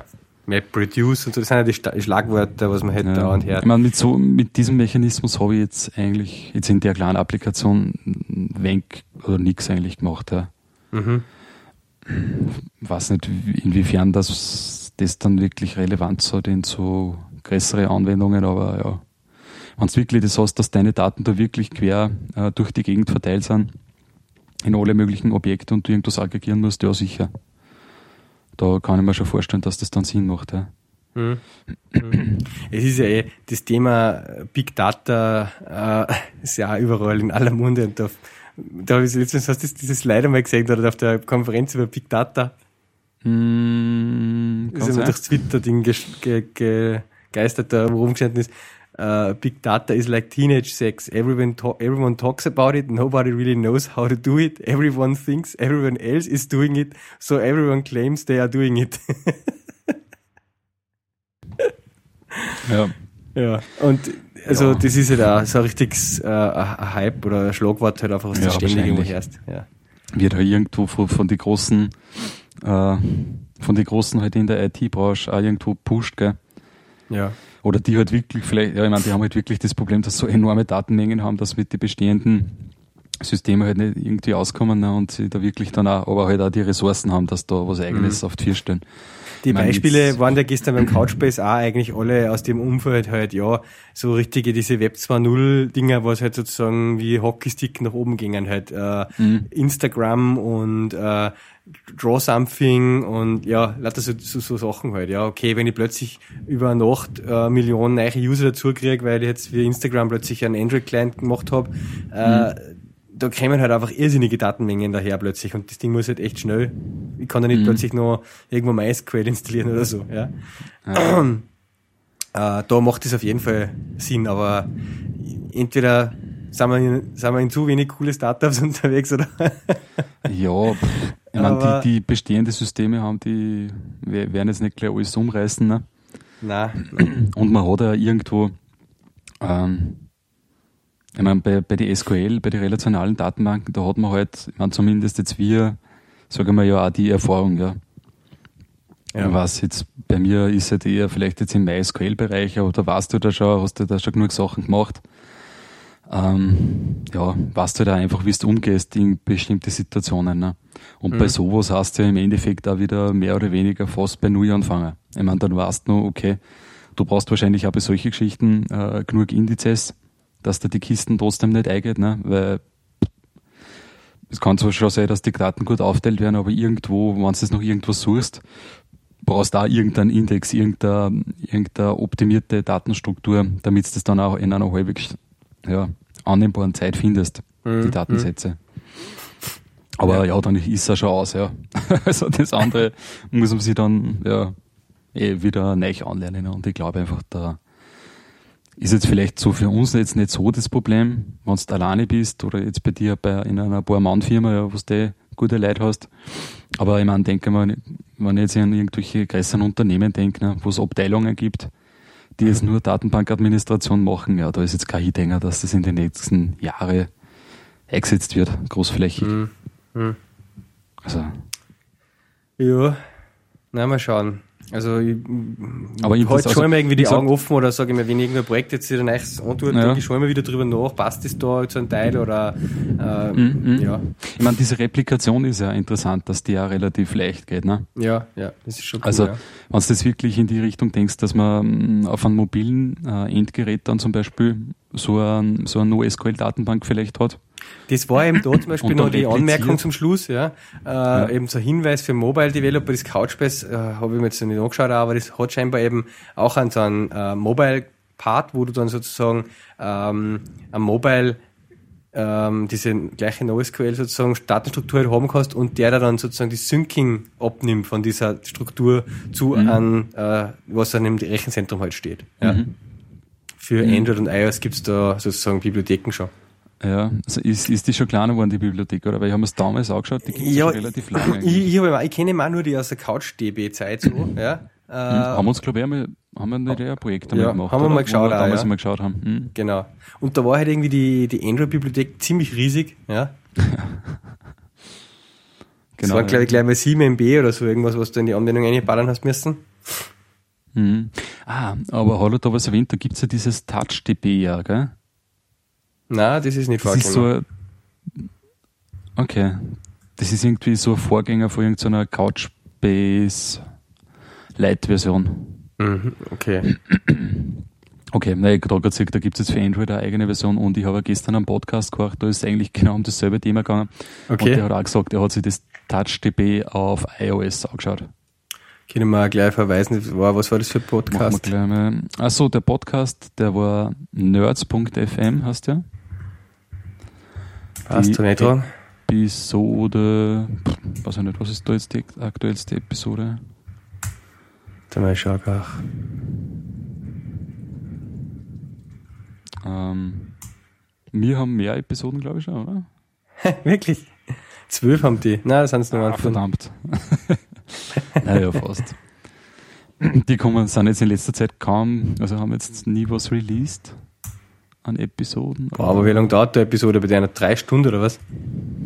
Ja, teilweise, ja. Quatsch nicht auch so dahin. Ne? Ja. sind zwei iOS-Entwickler. Mhm. Jetzt reden jetzt nicht notwendigerweise nur über iOS die ganze Zeit, aber irgendwie kommt es halt dann doch immer, reißt es ja nicht mehr aus, das Thema, ja. und das war aber jetzt die aktuelle Episode ist wirklich interessant. Also gibt es relativ zu Beginn einen, einen, einen Teil, wo halt der Ani erzählt, dass er äh, gerade eben so eine NoSQL-Datenbank in einer Kundenapplikation halt für iOS da, äh, oder für iOS-Kundenapplikation verwendet hat. Mhm. Mhm. Okay, TouchDB, das du ja noch kleinen Link sehen, ja, da gibt es ja jetzt einen, Android-Teil ja. Genau, ja, aber interessant einmal. Also wenn der auch so Replication und so kann. Ja, also gerade halt äh, Syncing ist natürlich immer so ein Thema.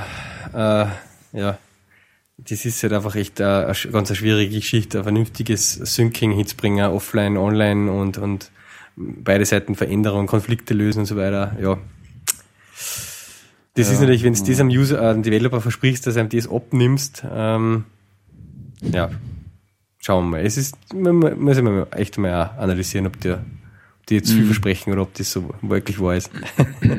mhm. Mhm. Krass, Stack Overflow, die haben eine neue, äh, wie sagt man, Top Bar, Navigation Bar oben. Wie? hm. Krass. Bei mir, bei mir lohnt es nicht. Ah, doch, ja, schon. Oh, schwarz. Schwarz, ja, krass. Hm. Ah, Stack Overflow ist auch so ein, ein Phänomen, ha? Wahnsinn. Krass, ja. Wie lange gibt es Stack Overflow jetzt? Boah. Was Weiß ich nicht, aber da hat es neulich einen witzigen Tweet gegeben. Habe ich den schon da erzählt? Bin mir jetzt gar nicht sicher. Nein, so in die nicht. Richtung.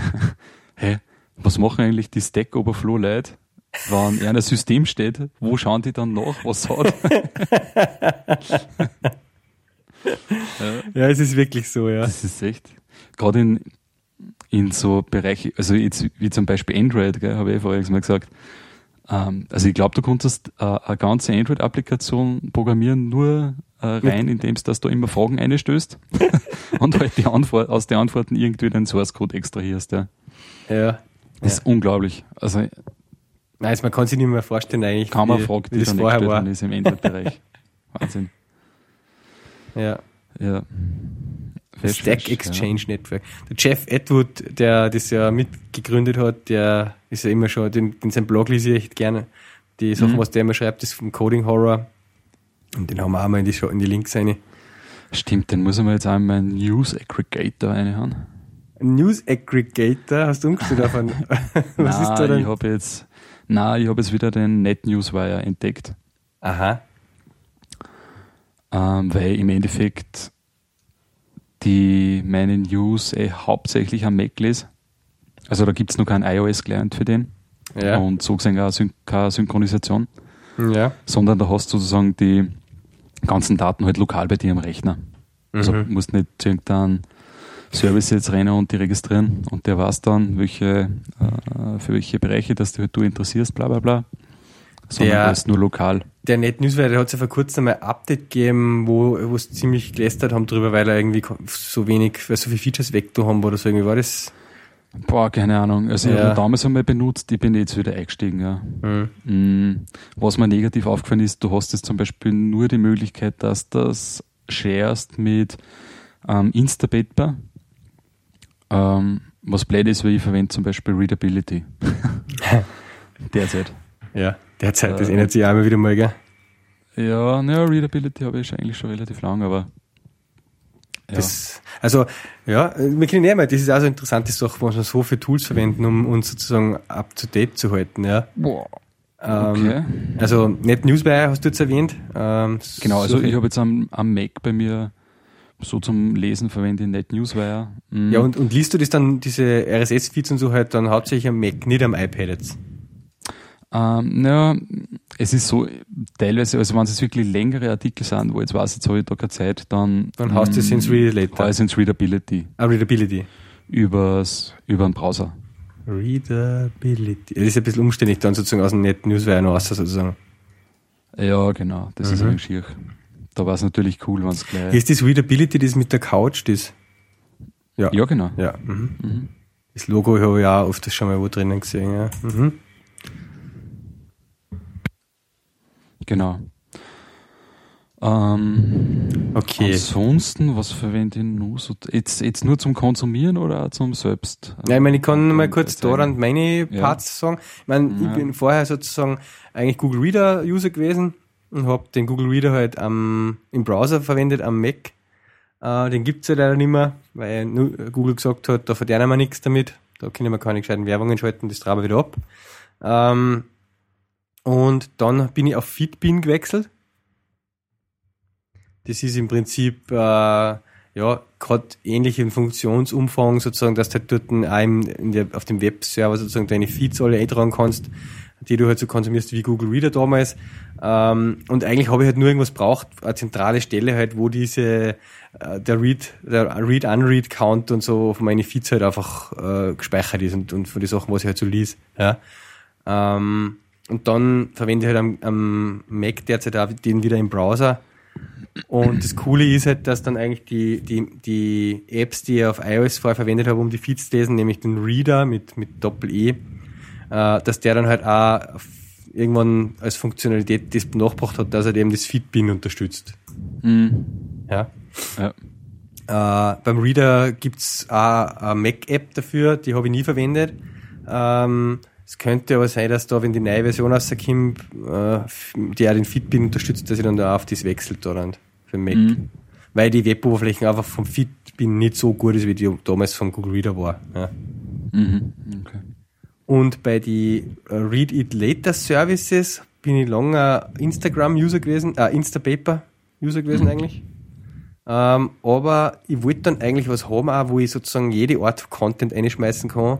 Unter anderem ist es mir hauptsächlich darum gegangen, auch, ich äh, gestolpert oft über irgendein YouTube-Video, irgendeinen Vortrag, irgendein, ja, ähm, meistens sind es irgendwie eine Vorträge, die ich mir gerne mal anschauen will, so eine halbe Stunde lang oder eine Stunde, ja. Mhm. Und dann hau ich mir die, möchte ich mir die Abo ablegen, dass ich da sage, okay, den habe ich noch nicht gesehen, den will ich mir jetzt mal anschauen, weil ich gerade Zeit habe. Und dann bin ich dadurch sozusagen auf Pocket dann gekommen. Ja, weil da im Okay. Pocket Mhm. kannst eigentlich eben so, ja, alle Arten von Inhalte, ähm, Artikeln und Videos ablegen. Mhm. Und das Pocket hat halt auch wieder Webseiten und auch Mac-App und äh, iOS-Clients. Und vom, vom, vom Reader aus kann man halt direkt in Pocket speichern und vom Twitter kann man direkt in Pocket speichern und ja. Hm. Ja. Ja, wie gesagt, ich verwende natürlich dann am iPad auch das Readability halt. Meine, Ja, kannst gibt's da eigene App halt einfach, ja? Ja, genau. Mhm. Da hast du dann der, der Reading List oben, mm, dann hast du das Archiv von diesen ganzen Artikeln, die du halt bereits schon mal mm, gelesen hast. Mhm. Ähm, ja, du kannst es halt taggen. Es gibt da ähm, so eine Aufstellung von den meistgelesensten Artikeln auf Readability. Was Okay. auch teilweise ganz interessant ist. Was die anderen so lesen da- halt so. Ja, genau. Also da findest du eigentlich dann meistens ziemlich gute Artikel über irgendwelche Themen. Meistens halt Ja. so, so technische Geschichten halt. Ähm, ja, also nein, mit, mit, ich finde es extrem angenehm zum Lesen. Also ich finde die App auch ziemlich gut. Mhm, mhm. Was mir ein bisschen stört beim Pocket ist das, dass halt nicht, dass irgendwie der Prozentsatz der Seiten, die es sozusagen lesbar machen kann, nicht so hoch ist wie beim Instapaper. Beim, Inst ähm, beim Pocket sind wirklich oft Seiten dabei, ich würde mal sagen 30 Prozent, äh, wo ich halt wirklich dann auf die Originalseiten gehen muss, wieder damit ich es lesen kann. Mhm. Ja, mir ist dann ehrlich auch beim Readability was aufgefallen, da haben wir ähm, irgendwas aus der Apple-Dokumentation ähm, halt vorgemerkt zum, zum Späterlesen. Und da hat er genau den Source-Code-Teil dann nicht angezeigt. Genau, das ist aber oft so, das fällt mir auch auf. Ja. Äh, dass er wirklich, Ja. ähm, wenn ich so Blogposts irgendwie mir äh, einlege, wo halt oft wieder so Code-Samples drin sind, dass genau die Code-Samples dann fehlen. Mhm. Das ist beim Ja. Pocket auch oft. Ja. Das, ich meine, ich, ich habe ich, ich hab jetzt da gerade was offen, da schaue ich jetzt gerade in so einen Spring-Artikel. Mm, Da werden es wiederum angezeigt. Ja. Das kommt jetzt wahrscheinlich auf das Plugin drauf an, was man halt da, oder ja, auf die, wahrscheinlich. Ja, wie es das halt jetzt im HTML drin hast, die, diese Codebeispiele oder ob es irgendwie über JavaScript einblendet werden oder was weiß ich. Mhm. Was ich da ein voll cooles Feature finde von diesen Tools, wenn die erkennen eben sozusagen, dass der Artikel über zehn Seiten geht. Mhm. Wo du im Browser dann zehnmal klicken Ja. musst, ja. Und Das der checken das, Readability ja, ja. Ja. Also nicht überall, aber oft checkt er dann, okay, da gibt es Seite 1 bis 10 und dann holt er da die alle in einen Artikel ein. Das ist schon super. Mhm. Was er wiederum nicht checkt, der Readability, hm, ist, wenn du jetzt so weiterführende Artikel jetzt irgendwie hast, die quasi auf Seiten verweisen von der, von der gleichen Domain, weißt, wo man jetzt irgendwie davon ausgeht, okay, das ist jetzt vielleicht irgendwas weiterführendes oder so. Ja. Ah, das bereitet er dann nicht auf. Sprich, da öffnet er man dann eher, erst recht halt wieder im Browser. Mhm. Also sagen wir, du bist jetzt, weiß ich nicht, in der Dokumentation auf einer Überblickseiten Ja. und der verlinkt halt dann auf die nächsten Sektionen halt irgendwo, ne? Dann checkt er das nicht. Okay. Der, Zumindest der jetzt da Pocket paar versucht schon dann beim Klicken von dem Link das dann on the fly sozusagen noch umzuwandeln oder lesbar zu machen halt, ja. Mhm. Äh, aber vorlo- vorlogern tut das natürlich auch nicht, also extra downloaden schon vorher und so. Was eigentlich schon für mich auch, ja, was auch cool ist. Mhm. Weil grad, also ich habe jetzt, jetzt am iPad habe ich halt noch WLAN.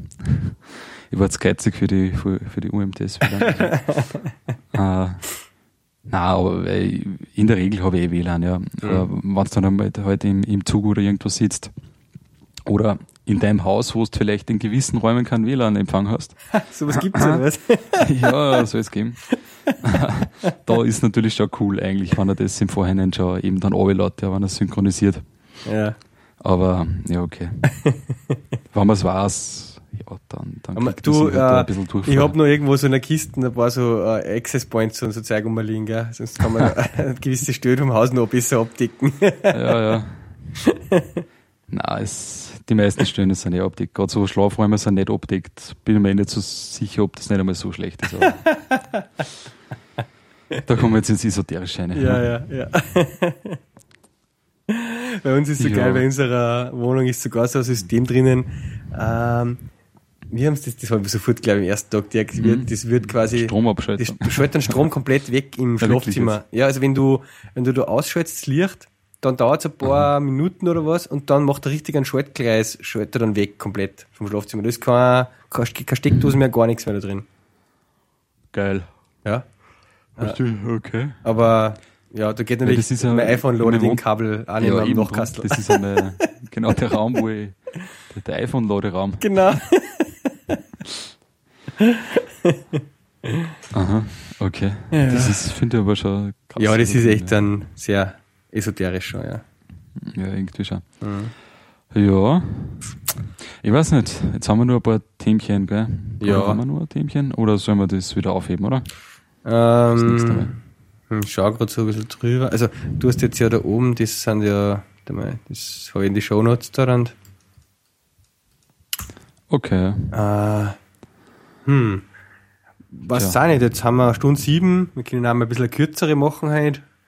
Ähm, Ja, oder wir nehmen noch was aus.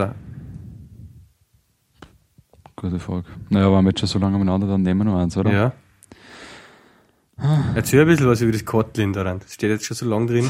das Kotlin da dann. ja, Kotlin ist eine Programmiersprache. ja. Passt. Das wäre von JetBrains entwickelt, oder? Ja, genau. Selber quasi ihre eigene. Ja, genau. Ja, ja. Ähm, die haben ein paar Leute, die entwickeln halt an der Programmiersprache. Ich glaube, hauptsächlich sind es drei Leute oder so, was man so auslässt. Mhm. Ähm, einer davon, der ist auch in diesem JSR-Team, ähm, was diese ganze Lambda-Spezifikation macht für, oder, oder gemacht hat für den Java-Bereich und das da umgesetzt hat. Also da ist der ziemlich drin. Ja, und prinzipiell jetzt zur, zur Programmiersprache ist halt eine, eine JVM-Sprache wieder, sprich wird kompiliert halt in, in Bytecode, der auf der Java VM ausführbar ist. Okay. Ähm, die Sprachmerkmale sind, es ist ähm, eine statisch typisierte Sprache. Ähm, eigentlich in, bei, in weiten Teilen eigentlich vergleichbar mit Scala. Auch von der Syntax her vergleichbar mit Scala. Ähm, also die Typen werden eben auch zur, zur Compile-Zeit sozusagen dann ähm, überprüft und, und halt determiniert festgelegt. Ähm, hat aber auch ganz starke funktionale ähm, Elemente, so wie es eh gerade ähm, hip ist. und wie es im Endeffekt auch Scala, Groovy und so weiter hat. Ähm, aber halt, wie gesagt, alles unter dem, unter dem Denk Deckmantel halt, es muss ähm, kompilierbar sein. und die Typen müssen auch herleitbar sein. Mhm.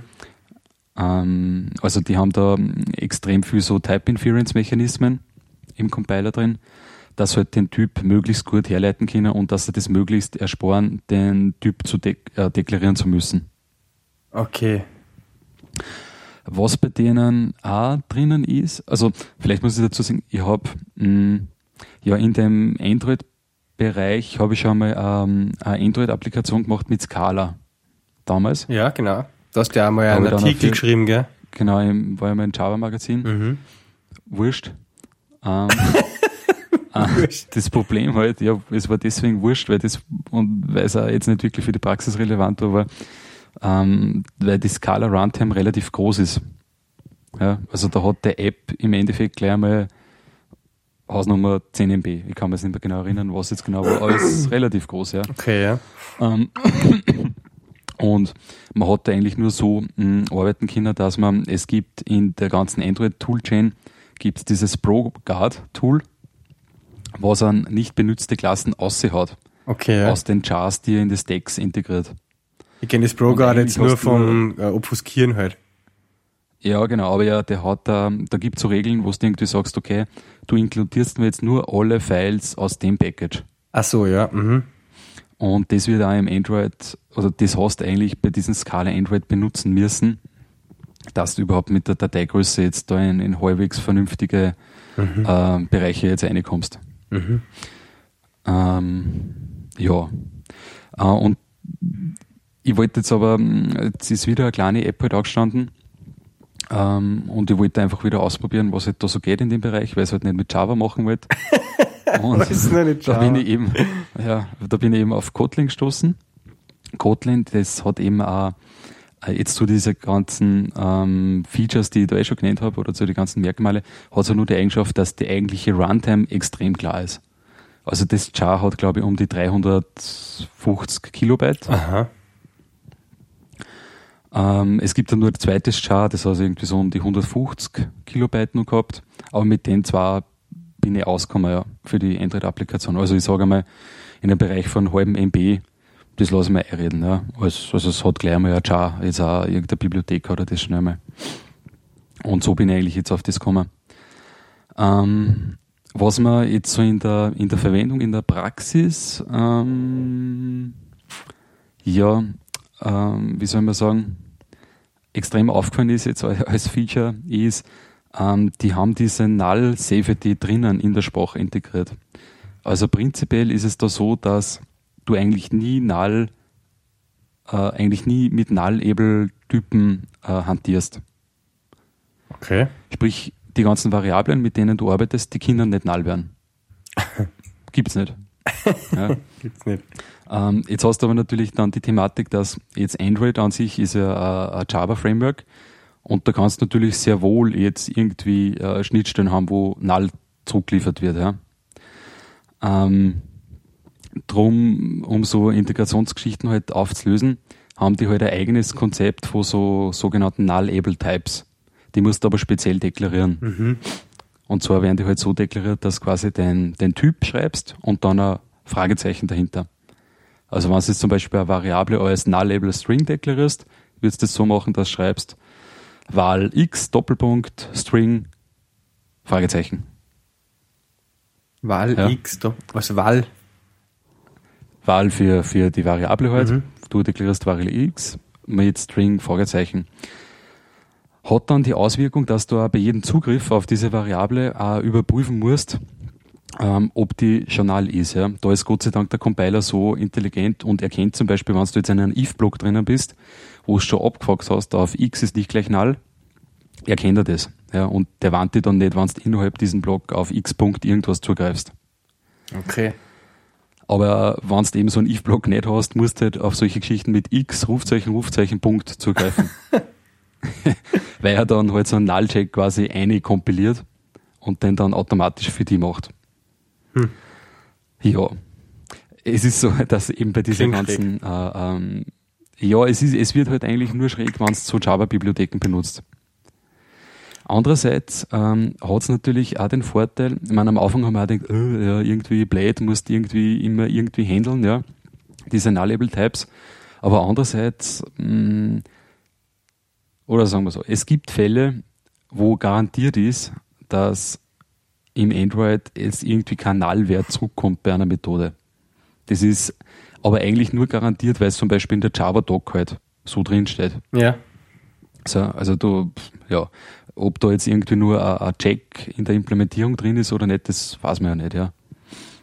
Und von daher gesehen ist aber eigentlich wiederum schau gut, weil du halt prinzipiell in Java das Problem hast von, diese, von diesem Null-Datentyp oder von diesem Null-Wert, der halt immer daherkommen kann, dass man sich halt auch Gedanken drüber macht, mh, hm, wie gehe ich jetzt mit dem um?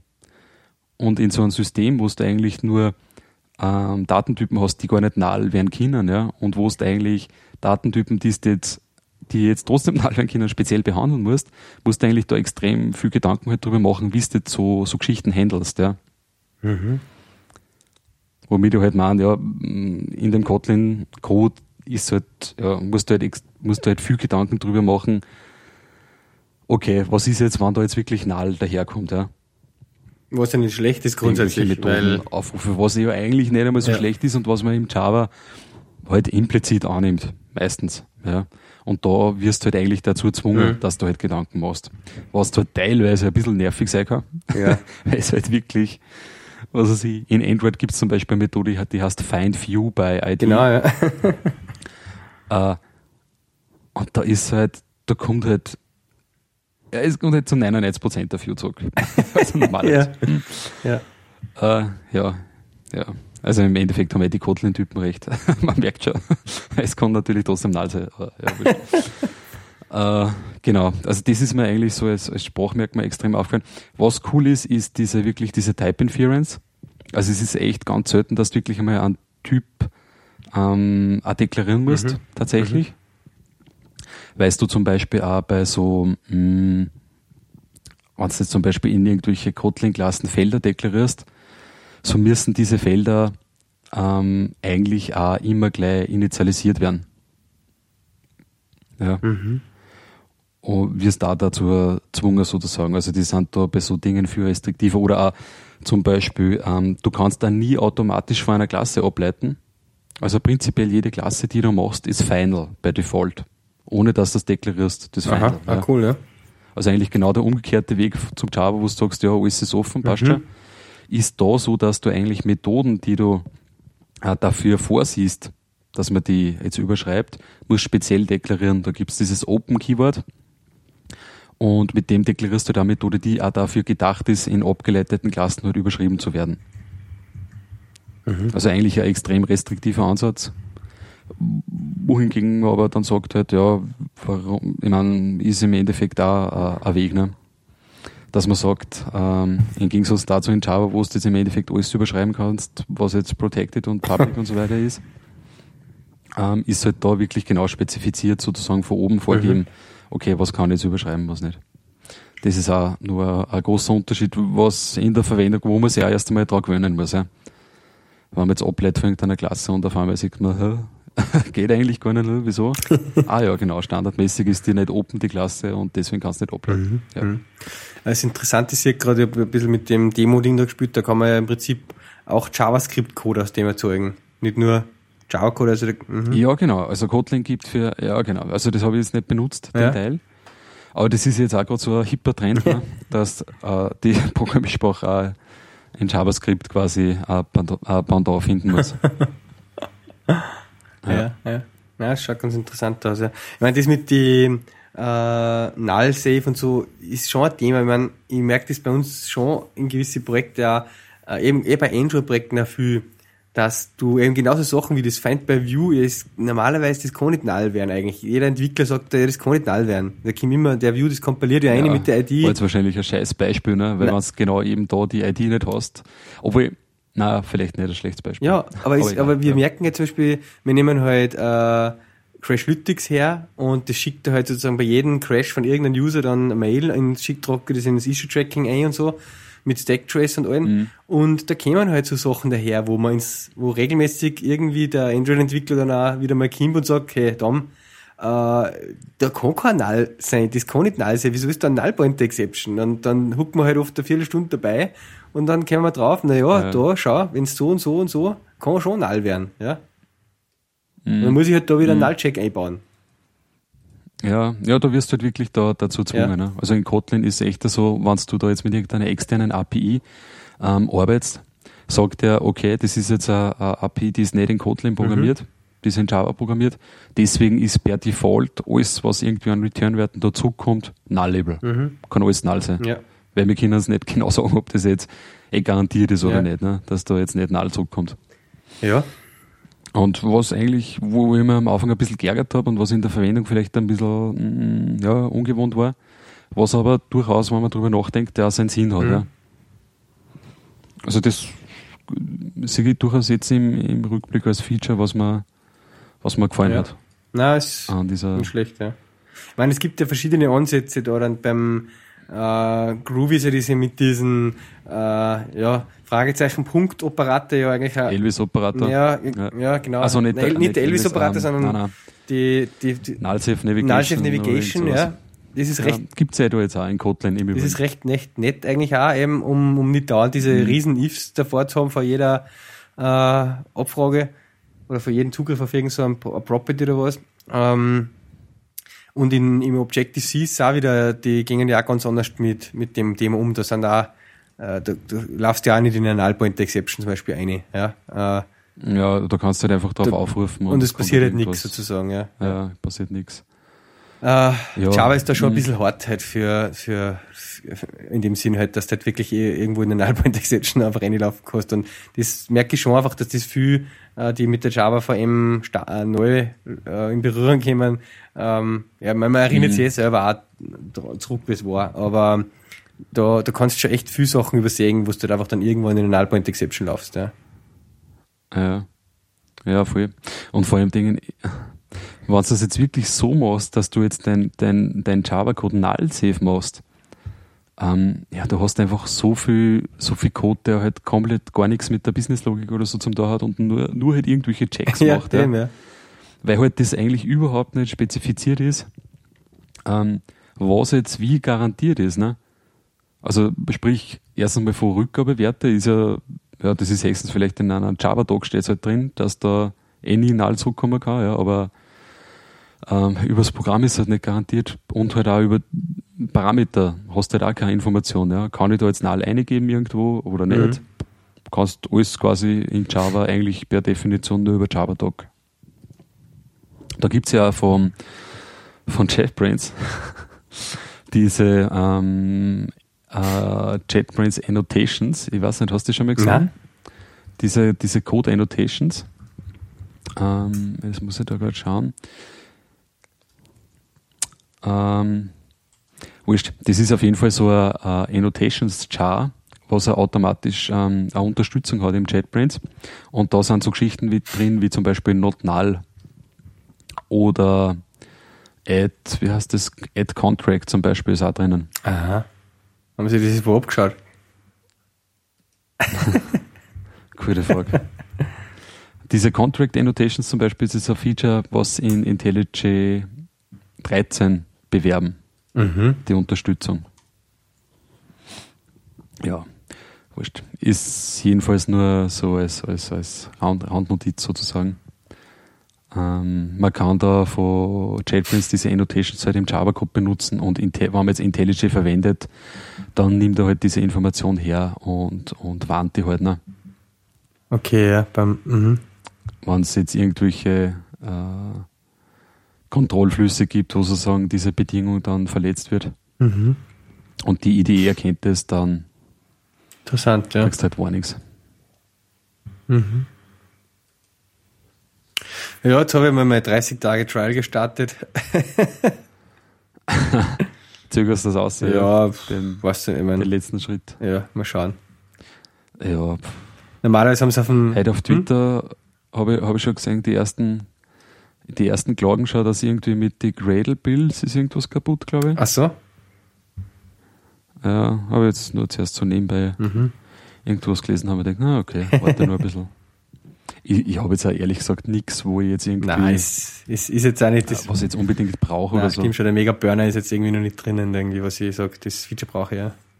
Bei uns ist es ein bisschen wegen einem TypeScript, äh, dass das 13er irgendwie TypeScript 9.1, 091 kommt das 12er nur 09 unterstützt oder so.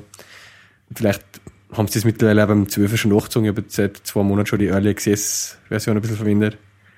Naja. Mhm. Mal schauen. Okay.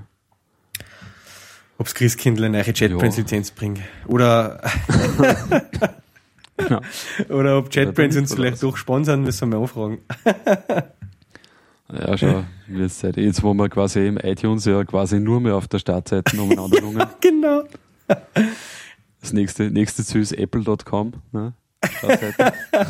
Jetzt muss ich nochmal reinschauen. äh, an der Stelle, das Aber passt vielleicht eh nicht, ganz äh, gut nochmal. Ehrlich gesagt, Hm? ich glaube, das war immer äh, äh, ein bisschen zufällig, oder? Was? Weil ich, ich habe ein paar Mal dann nachgeschaut, nachdem du das postet Ja? hast. Und ich habe uns nie gesehen. Wirklich? Also, ja, naja. Aber egal. Na, Ja. jetzt warte mal. Wir haben einen Screenshot. Geh nochmal nicht auf Podcasts. Da, ich mag ja da ganz oben sein, da in diesen. Jetzt sind sie mal nicht mehr drin, ja. Da ist ja nur ein Scheiß. Ja, na. Ja, ähm, ich habe es jetzt beim Twitter postet und im Facebook, aber es, es war echt cool und wir freuen uns natürlich, wenn ähm, wir da im iTunes Bewertungen kriegen. Ähm, das, ja, Mhm, ja, halt Ja, nur ist eh klar. Sterne, ne? Also wenn ich jetzt von irgendwas anderem erfahre, ja. dann, einer hat ja, sich schon traut, dann hat einen Stern. dann Ja. hat auf einmal, ja genau, auf einmal hat das iPhone angesprungen, sage ich nur. Ne? ja, also das, das wollen wir auch nochmal anmerken an der Stelle auf jeden Fall. Da freuen wir uns.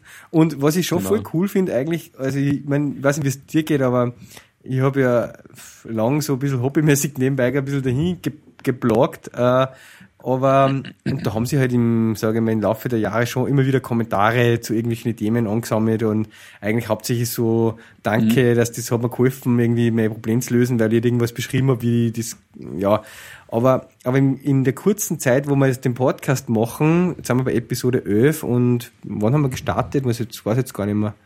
Im September, Aug- August oder was auch nicht mehr.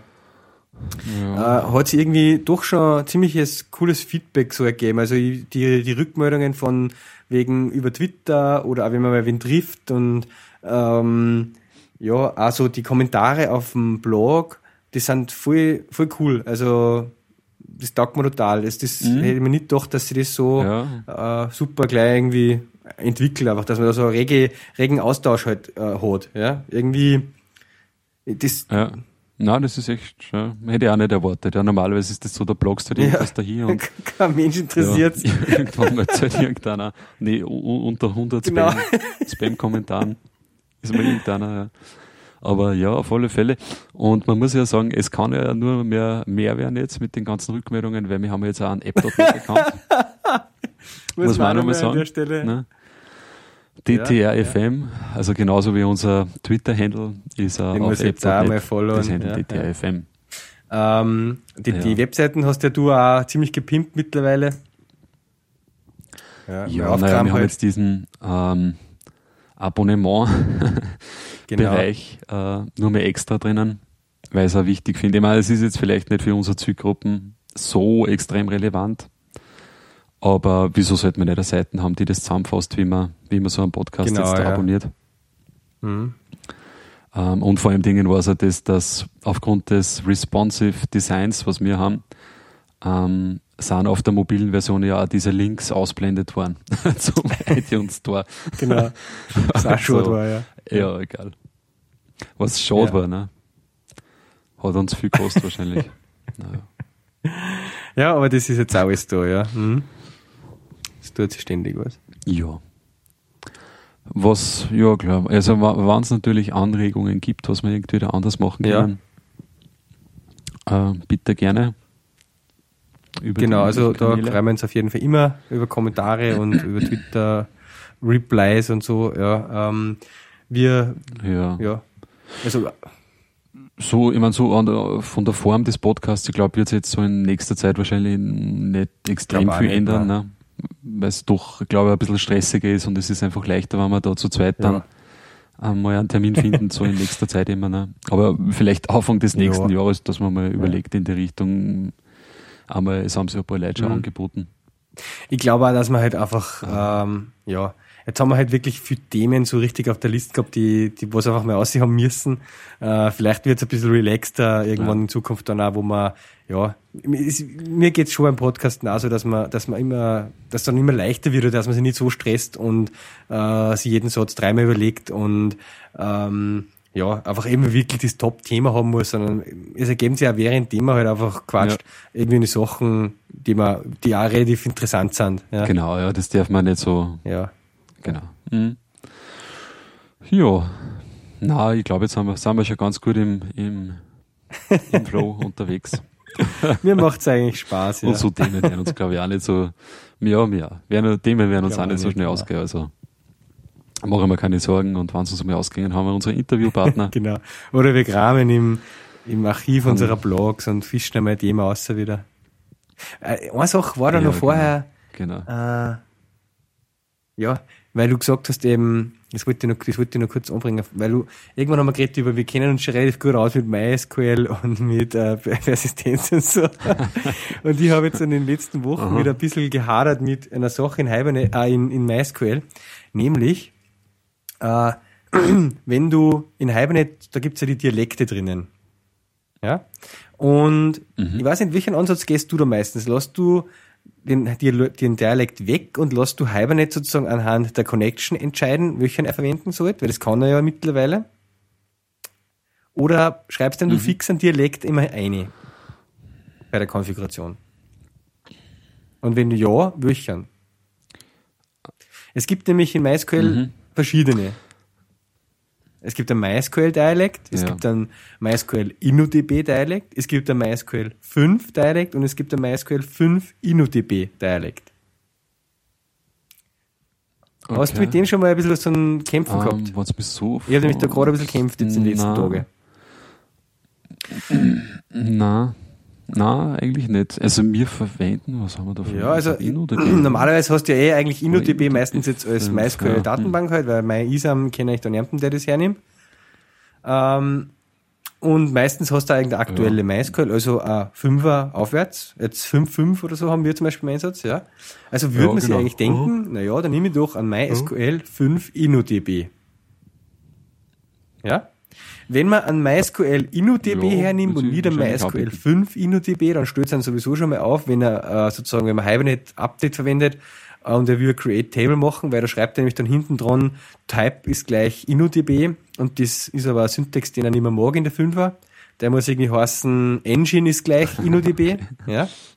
Also muss man schon mal einen 5 verwenden, wenn man den mhm. InnoDB-Typ verwendet. Und dann hat es aber eine Depper die Eigenschaft und die, da, da ja, habe jetzt ein, heute habe ich mich dazu durchgerungen, mir einen eigenen MySQL-Dialekt abzuleiten und den zu verwenden. Nämlich, äh, mhm. was sie generell zwischen dem MySQL und dem MySQL 5 Dialekt ist, dass bei gewissen Varchar-Längen, ja, äh, da entscheiden ja. sie also quasi, ist der Varchar 255, nehme ich halt einen Varchar, bis 255 nehme ich einen Varchar 255. Dann, wenn er größer wird, mache ich halt einmal einen Text oder einen Medium-Text oder einen Long-Text und so, ja. Und beim Fünfer haben sie das so deppert umgestellt, dass er mhm. quasi bis 65.000 Länge an Varchar macht und kein Text und kein Longtext und kein Medium-Text. Und vorher im alten, nicht Fünfer, hat er das aber gemacht, ab 255 schon. Wenn ja. er größer war wie 255, hat er da einen, äh, einen C-Lob sozusagen mhm. schon mal angelegt, also einen Text oder einen Medium-Text oder einen Long-Text halt. Ja? Und das führt zu okay. dem Problem, ja wenn du mit dem Fünfer arbeitest und zum Beispiel in einer Tabelle dann drei Felder drinnen hast, die jeweils 2000 lang sind oder so, oder 10.000 oder was, ja, irgendwann wird da einfach die Roads lang. Mhm. Da gibt's dann so ein Mess, so eine Exception von MySQL halt, okay. Row mhm. to large, wenn er sozusagen das, die Tabellen noch dazufügen will oder das Create Table machen will, ja. Äh, ja, und das mhm. ist einfach, das ist ein known issue, da gibt's halt Jira-Einträge dazu und der eine Jira-Eintrag, der konkret von dem Problem handelt, der ist äh, auf Wont fix gesetzt worden, weil so quasi das komplette Dialect- und Type-System überarbeitet wird in der 5er Version vom Hibernate. Ja? Äh, und da tut sich aber überhaupt nichts seit Jahren ja. halt, wie es so üblich ist oft bei Hibernate. Ja? Und jetzt habe ich mal quasi von dem MySQL 5 InnoDB mhm. wieder eine Klasse abgeleitet und dort das Varchar-Ding wieder so überschrieben, wie es in dem vor MySQL 5 war. Ja?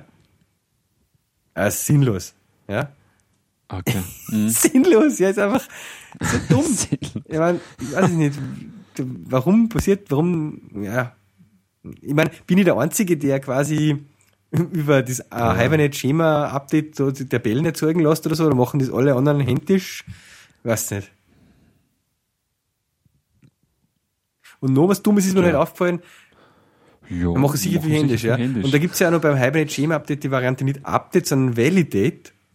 Ja? Hast du das schon mal gemacht? Mhm. Mhm. Ähm, da ja, wo er sozusagen vergleicht, ja, also, ob das, ob das Schema passt. Ja, das, doch, doch, doch. Also durch das, dass mir diese, äh, in dem Projekt spüren wir diese Änderungen ähm, händisch ein.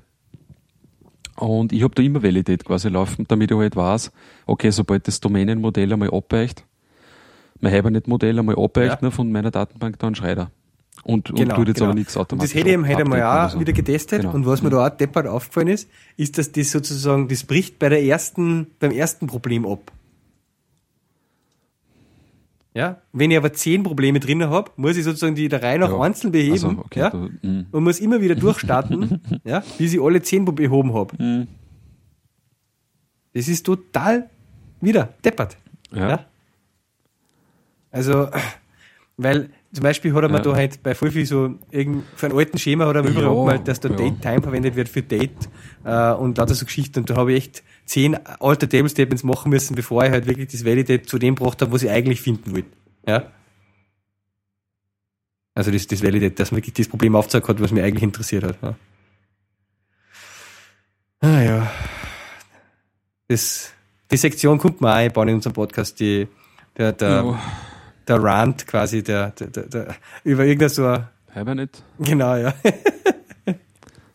es ist immer der Hibernate-Rant. Okay. Jo, ähm, ich glaube, wir haben genug Material benannt wieder für heute. Jo. Ich würde sagen, äh, wir bedanken uns bei den Hörern. Fürs Durchhalten. Und äh, fürs, fürs was? Ja, nix. fürs Durchhalten, habe ich gesagt. Fürs Durchhalten, ja. Also doch ein bisschen länger 30 ganz wieder waren, ja, ja. Genau. Wir schauen nicht, dass wir so eigentlich die, die, die eineinhalb Stunden wollen wir eigentlich nicht überschreiten, oder? Denke mal. Genau, nein, nein. So, ähm, hm. Ja. Irgendwo so zwischen einer Stunde und einer halben, anderthalb sind wir jetzt immer gewesen, ja. Genau. Mhm. Ja, passt. Ja, passt. Äh, mir hat Spaß gemacht wieder und ich hoffe, die Hörer gefällt es auch. Und ja, dann schauen wir, dass wir in zehn Tagen wieder eine Aufnahme machen. Genau. Mhm. Dann noch einen schönen Abend. Ja, nur einen schönen Abend. Okay. Tschüss. Ciao.